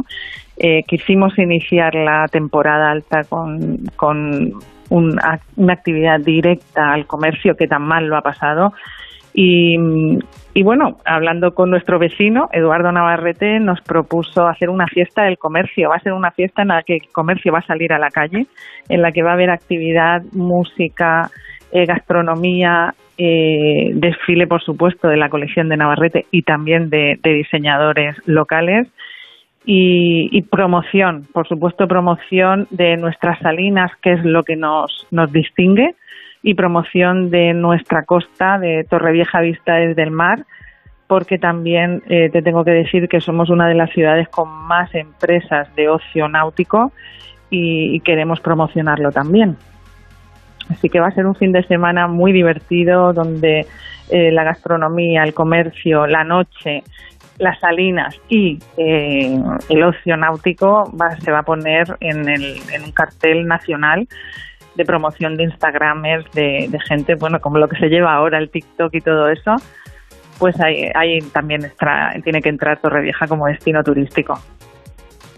Bueno, pues vamos a tener, vamos a ser privilegiados porque vamos a poder volver a Torrevieja eh, por unas fechas muy importantes, porque en Torrevieja y ahí nos vamos al mes de julio. Eh, tiene muchas cosas que ofrecer y, con eso vamos a cerrar con, con una pregunta de lujo, porque verdaderamente quien no conoce esas habaneras maravillosas, quien no conoce Torrevieja en verano, pues tiene que conocerla este año, ¿no? Sí, por supuesto. Torrevieja. Eh, y la vista, y perdón, y la y la y la y el día de la, de la de la Virgen del Mar, ¿eh? sí, tenemos ah, tenemos un mes de julio y un mes de agosto, Esther, que me encantaría que pudieras venir a disfrutarlo en persona. Te invito desde ya. Tenemos, eh, por supuesto, el certamen internacional de habaneras y polifonía, que es el, su 68 edición, del 17 de julio al 23 pero también tenemos dos festivales importantes eh, enfocados al público joven. El Crazy Urban Festival, que es en agosto, Brilla Torrevieja, que es un festival que viene en eh, una cartelería de primera con Sebastián Yatra, Taburete, Luis Fonsi, durante julio y agosto y por supuesto las fiestas populares como la Virgen del Carmen que ya has dicho, San Roque, San Emidio, las fiestas de la Mata, por supuesto que ya dan ese color, esa alegría y ese y esa animación y actividad para las noches de verano de los barrios. Y, quería destacarte, Esther, que hoy eh, se pone en marcha, hoy arranca una experiencia nueva en nuestras salinas. Eh, desde 2018 las salinas se abrieron a una visita turística que duraba una horita y a partir de hoy tenemos otra, otro producto turístico que es una degustación de productos de la zona en, entre montañas de toneladas de sal, nuestra laguna rosada y el atardecer que, que seguro que si vienes por aquí por Torrevieja podrás podrás disfrutar en primera persona y, luego podrás contarlo en primera persona también. Bueno, pues yo estaré como muy contenta, sobre todo porque si, si que gente viajera, si gente viajera se acerca en una fecha tan señalada como es el 16 de julio, donde está la Virgen del Carmen, que cuida no solamente a los marineros, sino a todos los que bajan por ahí y a los que suben, ¿eh? porque la Virgen del Carmen tiene muchos adeptos. Eh, ha sido un placer eh, tenerla y que nos cuente cosas, Rosario Martínez, concejal de turismo de Torrevieja, que están aconteciendo, lógicamente, en un lugar de, porque, de que de por sí solo, eh, lógicamente, significa turismo eh, y turismo de calidad y, sobre todo, turismo cercano, turismo amigo. Así que mucha suerte, muchos viajeros y muchas gracias por responder a nuestra llamada. Muchísimas gracias a vosotros por, por poner a Torrevieja en, en vuestra ventana.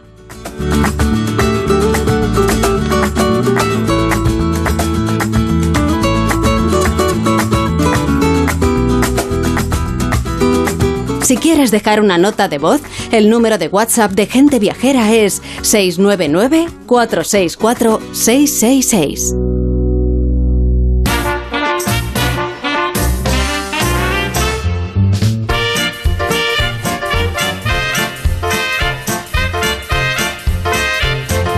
Hay que ver ahora, después de escuchar esta sintonía del, que puso el señor Villar, me doy cuenta efectivamente que la señora del amo sigue viajando por esos mundos de Dios. Eh, bueno, que cuando va no lo dice y a la vuelta nos encontramos con la, nos encontramos con la noticia, nos encontramos eh, encantados de que nos hable de festivales. El eh, Bruce Dane en Dublín en honor al libro de, de, Ulises, publicado nada más y nada menos que hace un siglo, 100 años por James Joyce. Elena, buenas tardes. Eh, no paras de viajar, eh. hay que ver, ¿eh? A ver si nos administramos un poco. Sí, se me ha juntado, se me ha juntado todo y ahora mismo, mira, estoy en Irlanda del Norte y como dices, pues he estado eh, celebrando el Bloomsday, como dices, que es sobre todo en Dublín, se celebra por muchos sitios del mundo, pero sobre todo en Dublín, es todo un acontecimiento que tiene lugar cada 16 de junio en homenaje al Ulises, la novela más famosa del escritor irlandés James Joyce. Una novela, Esther, te diré, tan dificilísima. Yo lo intenté y abdiqué, ¿eh? no, no, no conseguí terminarla, pero me quedé un poco más tranquila porque he estado con grandes expertos en la obra de Joyce estos días y me decían que es una novela tan dificilísima de leer que es que ni la décima parte, lo tienen estudiado, de quienes se atreven con ella consiguen terminarla. Y aún así, increíble pero cierto, aunque no haya quien guapo que le meta mano, el Ulises de Joyce está considerada una de las grandes obras de la literatura universal. A mí que me perdonen los puristas por simplificar algo, algo tan, tan complejo, pero el Ulises, que está ahora, como decías, de centenario, porque se publicó en 1922, narra, así en unas 800.000 páginas más o menos, un único día, he dicho bien, un único día en la vida de su protagonista. Ese día, claro, mm, era el 16 de junio, de ahí que la fiesta se celebre cada 16 de junio, sobre todo en Dublín, pero en muchos otros sitios, y lo del Bloomsday viene a que el protagonista del Ulises de Joyce se llamaba Leopold Bloom, o sea que Bloomsday se traduciría como el día de Bloom, y precisamente a revivir su época se dedican pues los cientos de dublineses que cada 16 de junio se visten con ropa de principios del siglo XX y se echan a las calles de la ciudad a recorrer los escenarios del libro. A mí es lo que más me ha divertido, me parece, mm, se dan unas escenas increíbles, de verdad, Esther, porque te encuentras pues en mitad del tráfico, de una calle comercial como las que tenemos en cualquier ciudad, pues de repente te encuentras a un señor mayor con su traje negro y su bombín paseando todo elegante por la calle entre los peatones o te cruzas a un grupo de amigas elegantísimas de todas las edades, ¿eh? desde chicas más o menos jovencitas hasta señoras bien mayores paseando del brazo, tomándose el aperitivo con sus vestidos largos de raso, con sus sombreros historiadísimos y sus, y sus pamelas de hace, de hace un siglo. Y luego en el centro James Joyce, que es el epicentro de, de, de la celebración, pues hacen representaciones de pasajes de la novela, tocan música que aparece en el libro como parecida a esta que, que, estamos escuchando de fondo. Eh, el pub donde Leopold Bloom comía en el libro sigue existiendo, es el David Burns, sigue existiendo y cada 10 de junio varían el menú y sirven los bocadillos de gorgonzola que pedía allí el protagonista. O sea, se organizan conciertos, lecturas, conferencias, recorridos guiados también por lugares de Dublín que aparecen en el Ulises, como nos cuenta Lloyd, que es un experto en esta obra que durante años trabajó en el James Joyce Center. Hay la historia de, Joyce en Dublín porque em, se puede ver un montón de cosas muy importantes eh, en la vida de Joyce por ejemplo, se puede visitar la escuela donde asistió em, cuando tenía 14 años hasta 18. También se puede ver el lugar donde encontró a su mujer Molly Barnacle, eh, Nora Barnacle, sino también se puede ver em, lugares como la farmacia muy famosa de Ulises, Sweeney's. Y es muy importante que todavía sobreviven un montón de esos lugares porque se puede ver que Irlanda ha guardado y ha salvado un montón de cosas con valor histórica. Bueno, qué voz tiene el señor. ¿eh? Bueno, eh, eh, tú dirás, o sea, eso también suma, ¿eh? Desde luego, desde luego, sí, sí, un irlandés de pro y, bueno, pues te digo, el, Bloomsday mm, este año es un año especial porque, claro, es el centenario de la publicación de, del Ulises, pero se lleva estar celebrando nada menos que desde 1954 y me contaban, dicen las malas lenguas, que unos admiradores de Joyce pues estaban tomando unas pintas de cerveza en un bar, en un pub de los que visitaba Joyce también, que sigue existiendo, y que bueno pues a lo mejor con una pinta de, cerveza además y fueron los primeros esos los que se echaron a la calle de Dublín a rememorar pues aquel 16 de junio a Joyce y su Ulises. Entonces la tradición empezaron ellos medio de broma, medio en serio, a vestirse en la época y, y bueno pues hasta hoy y se celebra no solo en Dublín sino que se celebra a menor escala, claro, por montones de ciudades del mundo y muchos amantes de, de la literatura se suman. Fíjate, sin ir más lejos, este Bloomsday, es decir, el jueves pasado, la vicealcaldesa de Madrid, Begoña Villacís, recibió a la alcaldesa de Dublín para celebrar el, el Bloomsday. No sé yo si algún oyente pasaría el jueves pasado por las librerías de viejo que hay en la cuesta de Moyano, al lado del Retiro, donde venden libros de ocasión, que es un sitio muy tradicional. Pues si allí vio un grupito de gente con sombreros de paja, con trajes de época, leyendo pasajes de un libro muy gordo, que sepan que lo que vieron fue la primera celebración madrileña del Bloomsday. Bueno, pues me parece muy bien, por eso Madrid está de moda, ¿eh? hay que seguir avanzando. Y a este paso, si seguimos así y te encontramos eh, de vez en cuando, ¿verdad? En las ondas, aquí en Onda Cero, en Gente Viajera, el año que viene, em, vamos, nos vamos a celebrarlo. A mí Dublín me gusta, tú, sabes que sí, sí. ¿eh? yo... En Dublín o en Madrid, pero hay que sumarse a, la celebración. Y mira, yo hay, que volver a intentar a leer a, al Ulises. No sé yo si, bueno. si lo intenté demasiado joven, pero me quedé más tranquila de, ver que un montón de gente, de aficionados que les encanta el personaje, que se sumen a la fiesta, me confiesan, yo tampoco pude terminarlo. Bueno, pero eso no quiere decir que no esté ahí como un icono y que la gente lo intente, porque es un reto, es todo un reto. Bueno, es como subir al Turmalet, o al Everest, diría yo, el, Everest de la literatura. Bueno, 100 años, eh, el Ulises, publicado hace 100 años por James Joyce y Elena del Amo, lógicamente, desde Dublín, en Gente Viajera. ¿Dónde te vas a el siguiente viaje? Bueno, yo sigo en Irlanda. Ahora estoy haciendo la carretera de la costa, un, bueno, una zona muy bonita donde se han rodado montones de escenarios de Juego de Tronos. O sea que yo sigo en Irlanda del Norte ahora, todavía un par de días más. Pues que usted estaba en Irlanda, en Dublín, y ahora he cruzado a Irlanda del Norte, que es un poco complicado también eso. Ahora ah. estoy en Irlanda del Norte. Dublín es República de Irlanda. Ajá. Bueno, esas cosas en turismo, pues casi como que como existen, pero no. Eh, o sea, quiero decir, supongo que la gente igualmente va hacia arriba y hacia abajo, como tú. Sí, ¿no? y ahora mismo cruzas la frontera ni te das cuenta cuando la cruzas. O sea, Ya. antiguamente, que claro, con Irlanda del Norte, las barricadas, tal, ahora mismo cruzas, pues como si cruzas de aquí a Francia, que es que ni te paran, ni ves dónde está el, el puesto fronterizo. Y para eso tantos disgustos. Será posible viajar con libertad. El, viajar con libertad. Oye, está bien, viajar con libertad. Eh, Elena del Amo, ¿eh? lo, lo- lo- lo- lo dejo así, dicho, para el próximo viaje, por si acaso me llevas a algún sitio difícil. ¿eh? Eh, ¿Vale? Un besito. Muy bien. Adiós. Un que abrazo vaya muy grande. bien. Igualmente, Muy buen bien. viaje. Hasta luego. Adiós.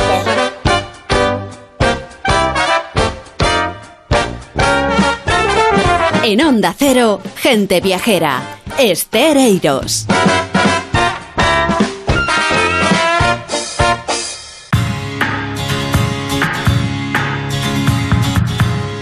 Bueno, y ya que estábamos con Elena del Amo viajando, seguro que eres de los que se va de viaje a otras ciudades europeas y vuelve conociéndolo todo.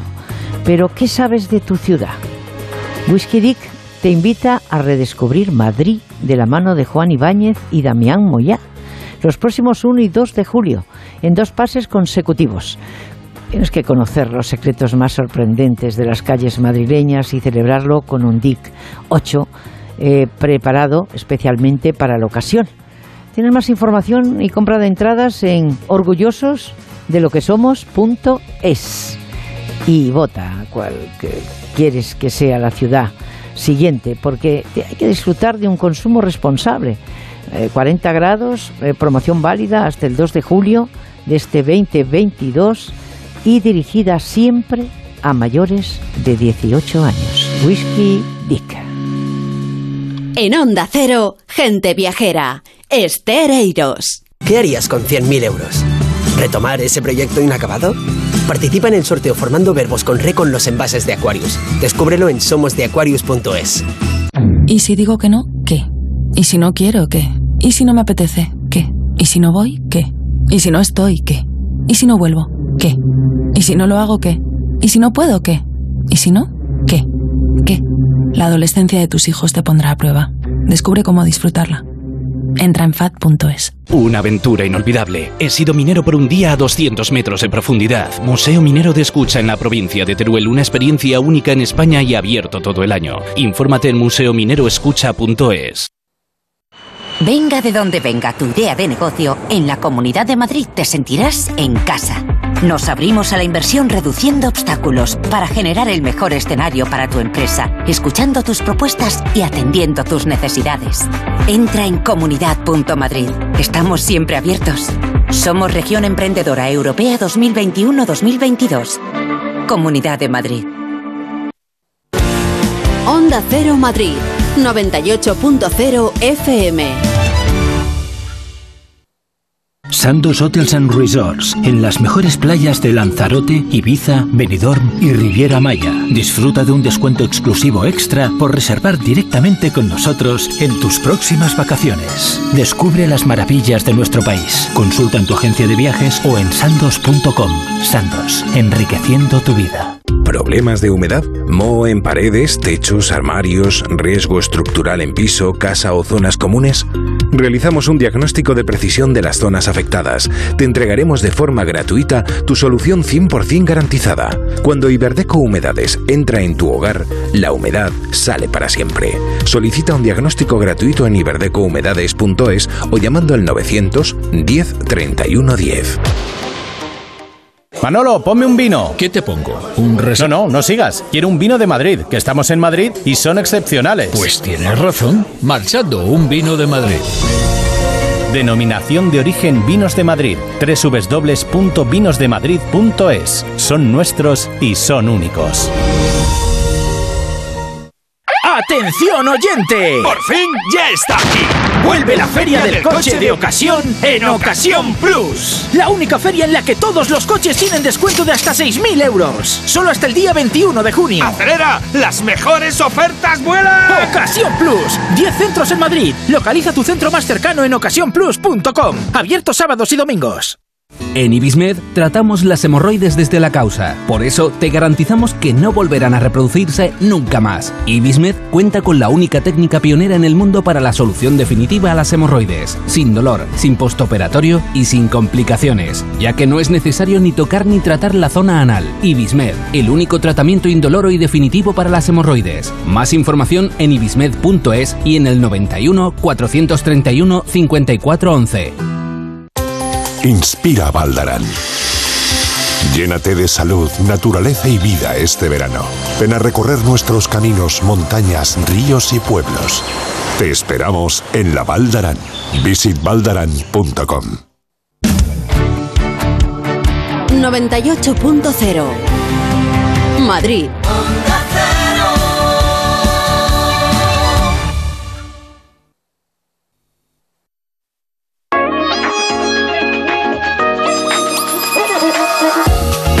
Onda Cero, gente viajera. Estereiros.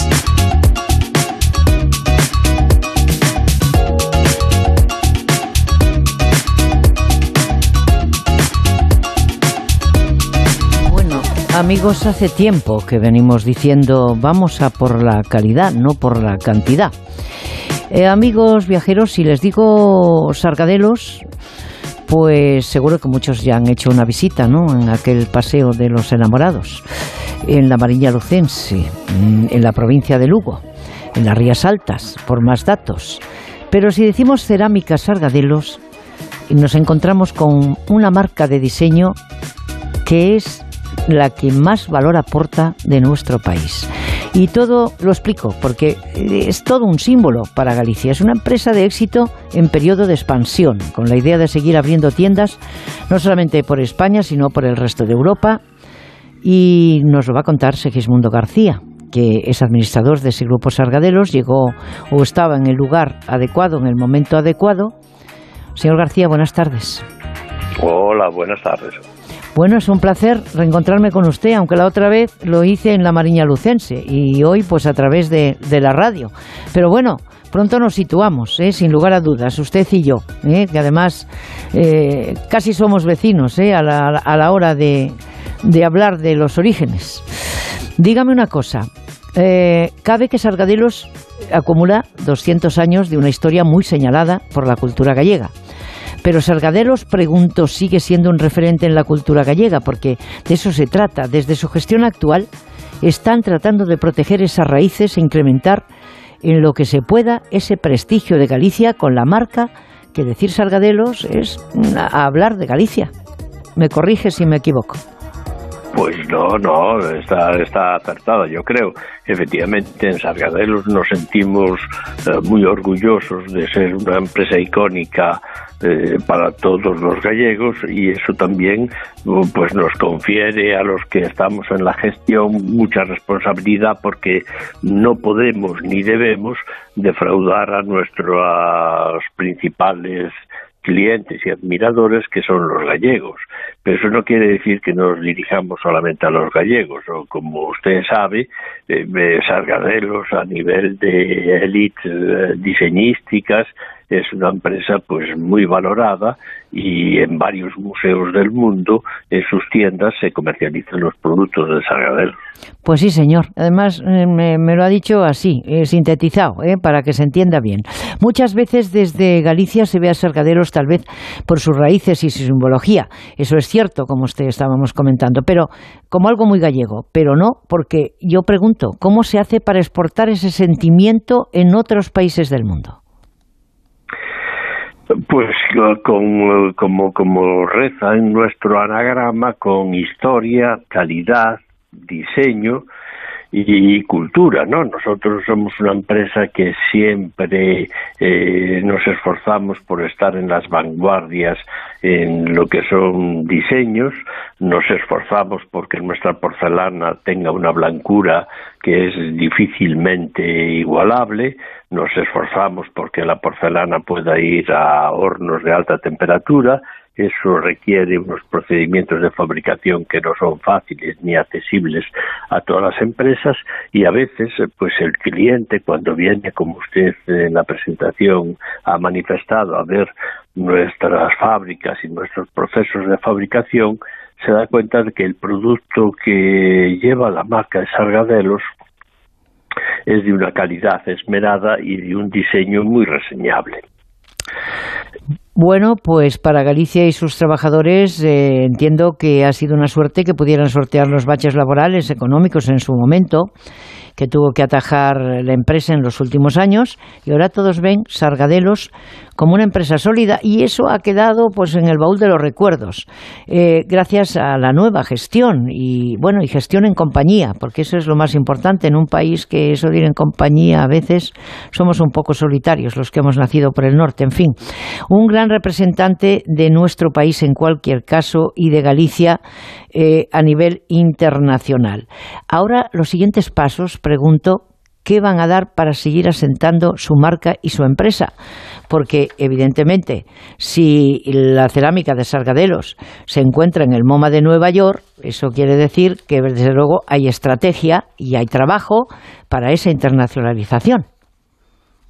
Efectivamente, nosotros eh, estamos trabajando mucho en la internacionalización del producto, pero no solamente en la internacionalización, porque somos también conscientes de que Sargadelos, como le, recordaba, es una marca muy prestigiosa, pero a nivel de elites, no a nivel mm, eh, popular, sobre todo fuera de Galicia. Entonces nos interesa muchísimo el que el resto de España eh, nos reconozca como una fábrica de porcelana que efectivamente no es ni pretende ser popular, pero sí pretende ser una referencia en diseño y en calidad como pueda ser pues Villeroy Roche o, o Limoges. O sea, y a ese nivel en el extranjero estamos considerados. Es más, ahora mismo en España, como usted sabe, todo el, panorama industrial y en concreto el panorama cerámico, pues ha pasado una crisis eh, muy, muy dura. Incluso Sargaderos lo pasó hace cinco o seis años felizmente y gracias al trabajo de, los empleados y algo también aportaríamos la dirección, hemos superado ese bache y hoy somos de las pocas empresas que no solo nos mantenemos en España, sino que ampliamos producción y generamos empleo. Pues eso son buenas noticias, es de lo que tenemos que hablar en este país ante eh, esa posible, dicen, pandemia, posible no, que dicen que está llegando, eh, que estamos en el prólogo, esa pandemia económica. Podemos decir em, eh, que Sargadelos vive la etapa dulce de la cerámica gallega en la que brilla eh, una nueva persona. Yo soy poco de siglas, soy más de personas. La señora Eva Cárdenas, eh, con esa tienda número 25 en la calle La Gasca, en el corazón del madrileño barrio de Salamanca, y esos planes de expansión a nivel internacional, pues no necesita presentación, entre otras cosas, muy particular y menos por su vida privada, que está haciendo un excelente trabajo desde siempre y está realizando, pues ella es una ejecutiva de talla, em, ex Inditex, para, para el futuro de Sargadelos, o sea que formar equipo también es un arte. Bueno, eh, efectivamente, las empresas no las hace una persona, ni dos, ni tres, ¿no? Entonces, eh, cuando supimos que Eva Cárdenas pues había dejado sus ocupaciones en Inditex, pues nosotros siempre nos preocupamos y buscamos dónde está el talento y de alguna manera pues contactamos con ella y, colaboramos desde hace año y medio más o menos. Y la colaboración con la señora Cárdenas como con otros ejecutivos de la empresa pues la valoramos muy positivamente y, de hecho eh, desde que ella colabora con nosotros, pero no solamente ella, eh, no solamente ella, porque en fin, a veces eh, se personalizan estos personajes, son estas personas que tienen una, una proyección mediática importante, pero en Sargaderos el equipo de dirección, aunque no sea tan conocido como la señora Cárdenas, pues es importante y hace un muy buen trabajo.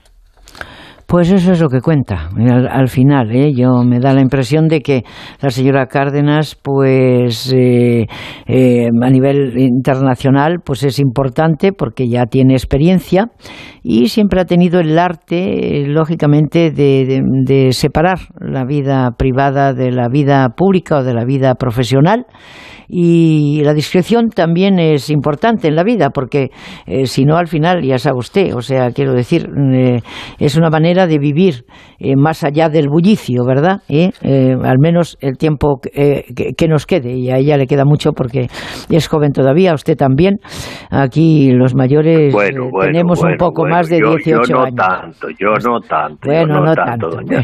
no, no diga esas cosas y sobre todo no, me llame pero, pero es cierto, es cierto que va que va Cárdenas es una persona joven y, lo que mm, es reseñable en esta señora es que mm, yo no creo que ella pretenda ser la mujer de nadie, ¿no? O sea, que, ni, da la impresión de que no. Eh, ni vivir como la mujer y, de ella. Y, nadie, y nadie el marido de, de, la señora Cárdenas. O sea, que a ver si me entiende, estas cosas son de ida y vuelta, suelen ser así de ida y vuelta en la vida. No, bueno, pero, pero la, la, la, proyección personal y profesional de Eva Cárdenas yo creo que es contrastada y... Y, hay que separar una cosa de la otra. Eso pues ahí, que, ahí queda dicho. Bueno, y para Galicia y sus trabajadores, pues eh, todo esto, lo que funciona es importante.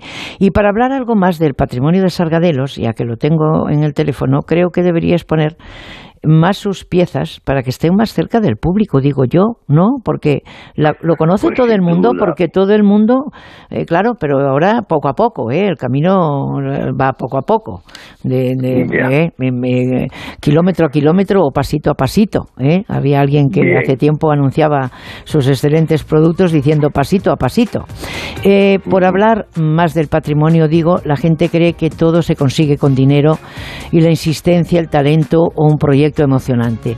Motiva a veces más a la gente que la economía y su empresa consiguió, esa empresa que usted eh, está al frente, consiguió ir sorteando los disgustos y muchas otras cosas eh, como la pandemia, la pandemia que fue tremenda para, para, para, para, todos, ¿no? En términos globales. Y así terminamos antes. Entonces, eh, supongo que tiene alguna noticia más que le voy a preguntar en vivo y en directo cuando esté por ahí abajo, por Apontenova, si todo va bien, el día 26 del mes, este mes de junio. Así que si está usted por ahí, si está en otro lugar. Ah, pues, el, 26 de junio, no, no estoy de viaje. está de viaje, este bueno, pues, pues nada. Eh, ¿Cuándo es el 26 de junio de este mes, no? Eh, sí, claro, de este mes, sí. Ah, pues estoy de viaje, pero usted sí sabe que usted y todos los oyentes son muy bien recibidos en cualquiera de nuestras dos fábricas, ¿eh? O sea, Lo sé, porque además es, un, es una visita preciosa, ¿eh? que está, pues está llena de pues arte y de diseño, pues lógicamente, y por eso le hemos hecho esta llamada. Hay que hablar de las cosas pero, eh, que no son tan buenas, pero también cuando son buenas, ¿eh?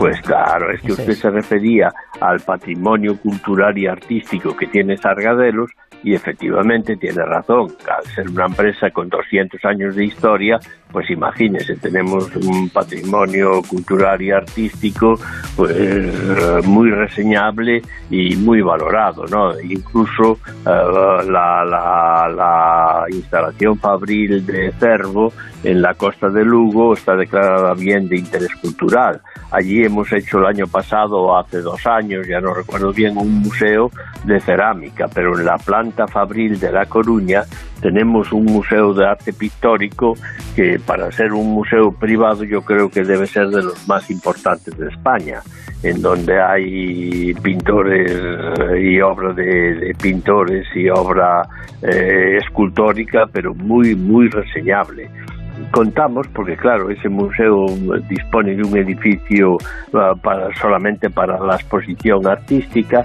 y claro, las cosas hay que conservarlas y como usted también hizo mención, en Sargadelos eh, se pasó una etapa de crisis. Entonces ahora que hemos superado esa etapa, eh, una fundación que es la Fundación Sagrada los va a procurar poner todo esto, como se dice ahora, en valor y a disposición del público. En valor o en solfa, a lo mejor eso lo decía Almodóvar, que eh, en sus películas también salían las piezas eh, de Sargadelos, el New York Times también lo saca en, su, en su diario, por lo tanto, le agradecemos muchísimo que haya contestado nuestra llamada por lo que digo, las Rías Altas Gallegas eh, cuentan con un lugar magnífico para ser visitado y, si se puede, comprar alguna de sus piezas. Segismundo García, administrador del Grupo Sargadelos. Gracias por acercarse a la gente viajera de España en Onda Cero. Buenas tardes. Gracias a ustedes. Un saludo.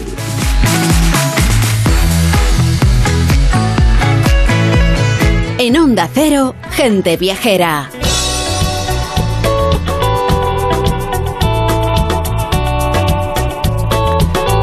Bueno, pues ahora de Sargaderos, de las Rías Altas Gallegas, eh, nos regresamos a Barcelona, a Cataluña, en realidad. Amigos viajeros, la Costa Brava y el Pirineo de Girona, o Gerona, como ustedes quieran, es un territorio que podemos definir como una suma de sensaciones que no dejan indiferente a nadie. Y es importante las sensaciones. Un destino que abarca desde Blanes hasta Portbou, pasando por cumbres que rondan los 3.000 metros a tranquilos valles como la Cerdaña o el Valle de Camprodón y parajes mágicos como el Valle de Nuria. La Virgen de Nuria tiene, tiene mucho predicamento.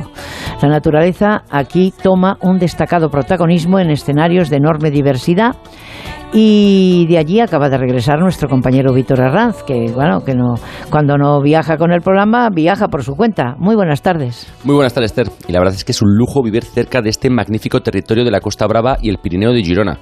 Para mí, sin duda, es un destino los 365 días del año y al hilo del reportaje del pasado 4 de junio de nuestra compañera Julia Trulla, que estaba de viaje recorriendo sus comarcas, acercándose a su costa de pescadores. Con su mochila. Con su mochilita. Sí. Disfrutando también de su gastronomía, del patrimonio que atesoran, pues bueno, he decidido, como bien decías antes, pues acercarme a recorrer esos senderos y caminos que me han llevado, bueno, pues a visitar desde volcanes en globo, pasando por el Museo del Surrealismo de Figueras, a Calitas con Encanto, para degustar un arrocito, un buen vino blanco de la tierra. Ah, es que si no hubiera arrocito no hubiera estado el señor Herranz allí. No me digas que has estado viajando en globo por la Garrocha, porque eh, ¿has disfrutado de las vistas de sus pueblos y parques naturales?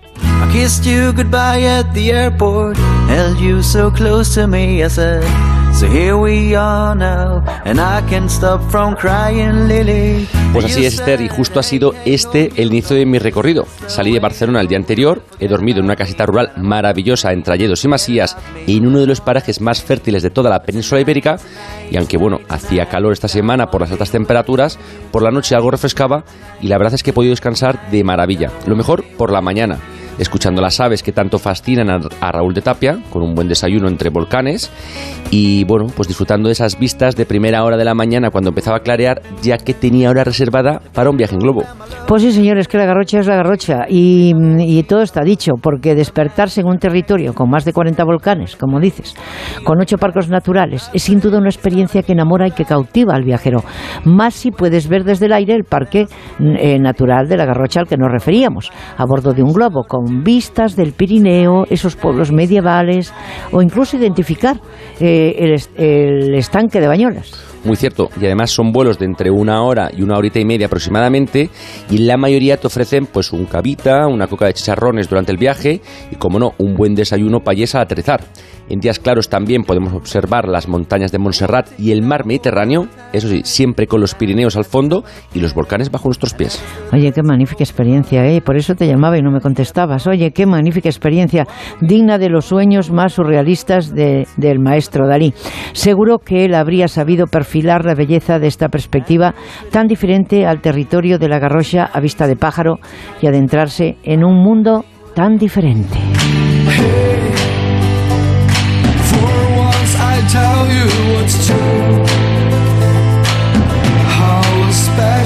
Bueno, y es que debemos recuperar nuestro lado más natural, despertando también ¿no? de un mundo de asfalto y tráfico que nos rodea y cambiarlo pues, por un destino en conexión con el entorno, descubriendo pues, otros puntos de vista diferentes como el que encontramos en el, en el Museo de Figueres.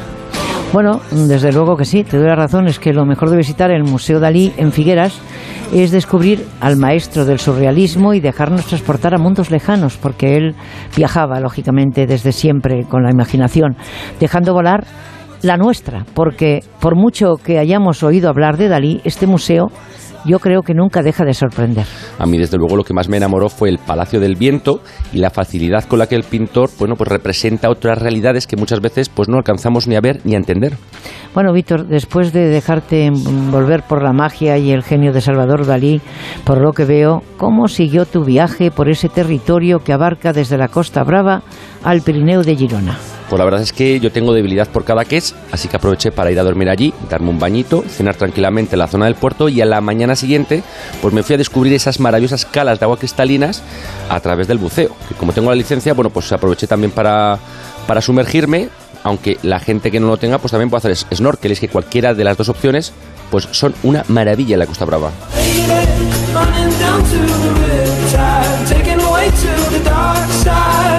Les estamos presentando un destino de lujo, sin lugar a dudas, eh, que lo tenemos en Gente Viajera, ¿eh? con Enrique Domínguez Uceta normalmente, pero hoy aquí estamos con Víctor Herranz que va a verlo y para contarlo como hacía nuestro compañero Mar Gómez. Así es, como Mar ¿eh? Gómez. Ahora, como trabaja más de la cuenta, pues tiene menos tiempo de viajar. Oye, una, una, una cosa, la costa, que es todo un paraíso azul con olor a sal, para mí eh, es uno de mis pequeños placeres en llegar a Satuna de Begur, a disfrutar del tiempo de vacaciones cuando se puede, ¿no? La sensación de no hacer nada, o al menos intentarlo, y que el tiempo se pare, es una delicia. Y aquí, como bien me contabas, hay una calita pequeña que está rodeada de casitas con mucho encanto, que es ideal para relajarse y bucear. Así es, eso sin olvidarnos también de recuperar fuerzas y de aprovechar para degustar pues el conocido arroz de pals, que ya sabes que somos muy fans de esos arrocitos y esta es una delicia conocida en la región. Justo al lado de los arrozales y en una típica masía catalana podrás saborear, en mi caso, un arroz del señoret. Eso sí, también los jueves en toda la región tenemos que saber que ofrecen eh, como plato del día también el arroz. Así que cualquier día de la semana, pero los jueves pues siempre tiene ese punto más. Pues sí, señor. Y el bueno y el señorete es muy señorito, pero pero no tanto, sencillamente que todo está peladito y todo se encuentra en el plato. Disfrutar amigos de la gastronomía y también de un paseo entre los arrozales a pie o en bicicleta eléctrica para hacer bajar la comida y por qué no, adentrarnos en el pueblo medieval de Pals, con sus callejones, tiendecitas con productos locales o artesanía. No nos podemos ir además sin comprar un saco de arroz que decía Víctor y una cerámica de la Bisbal de la Lampordà. Desde luego, y es que el día no puede terminar de otra manera que con unas compras y en mi caso en medio de Mas Yeli, un viñedo al lado del mar, saboreando un vino blanco fresquito, de fondo con un grupo de música de versiones de la región y, como no, con la mejor compañía. Bueno, pues hasta aquí hemos llegado, ¿eh? Cambio, creo que no sé si tiene otra música nuestro compañero y amigo gran viajero, el señor Villar, porque me han llegado unos libros de Lonely Planet, eh, Villar. Eh, explora Irlanda, escápate de la rutina, preciosos, funcionales, fáciles de leer, con un colorido precioso, con unas portadas preciosas. Explora Italia, no lo mires Víctor, que todavía no lo he leído. Escápate de la rutina. Y Portugal, explora Portugal, Lonely Planet, escápate de la rutina, se llama esta colección de Lonely Planet. Y nosotros nos vamos porque tenemos que dar paso a Yolanda Viladecans, eh, experta en ofrecerles las noticias de España y del mundo. Mañana volvemos. Buenas tardes.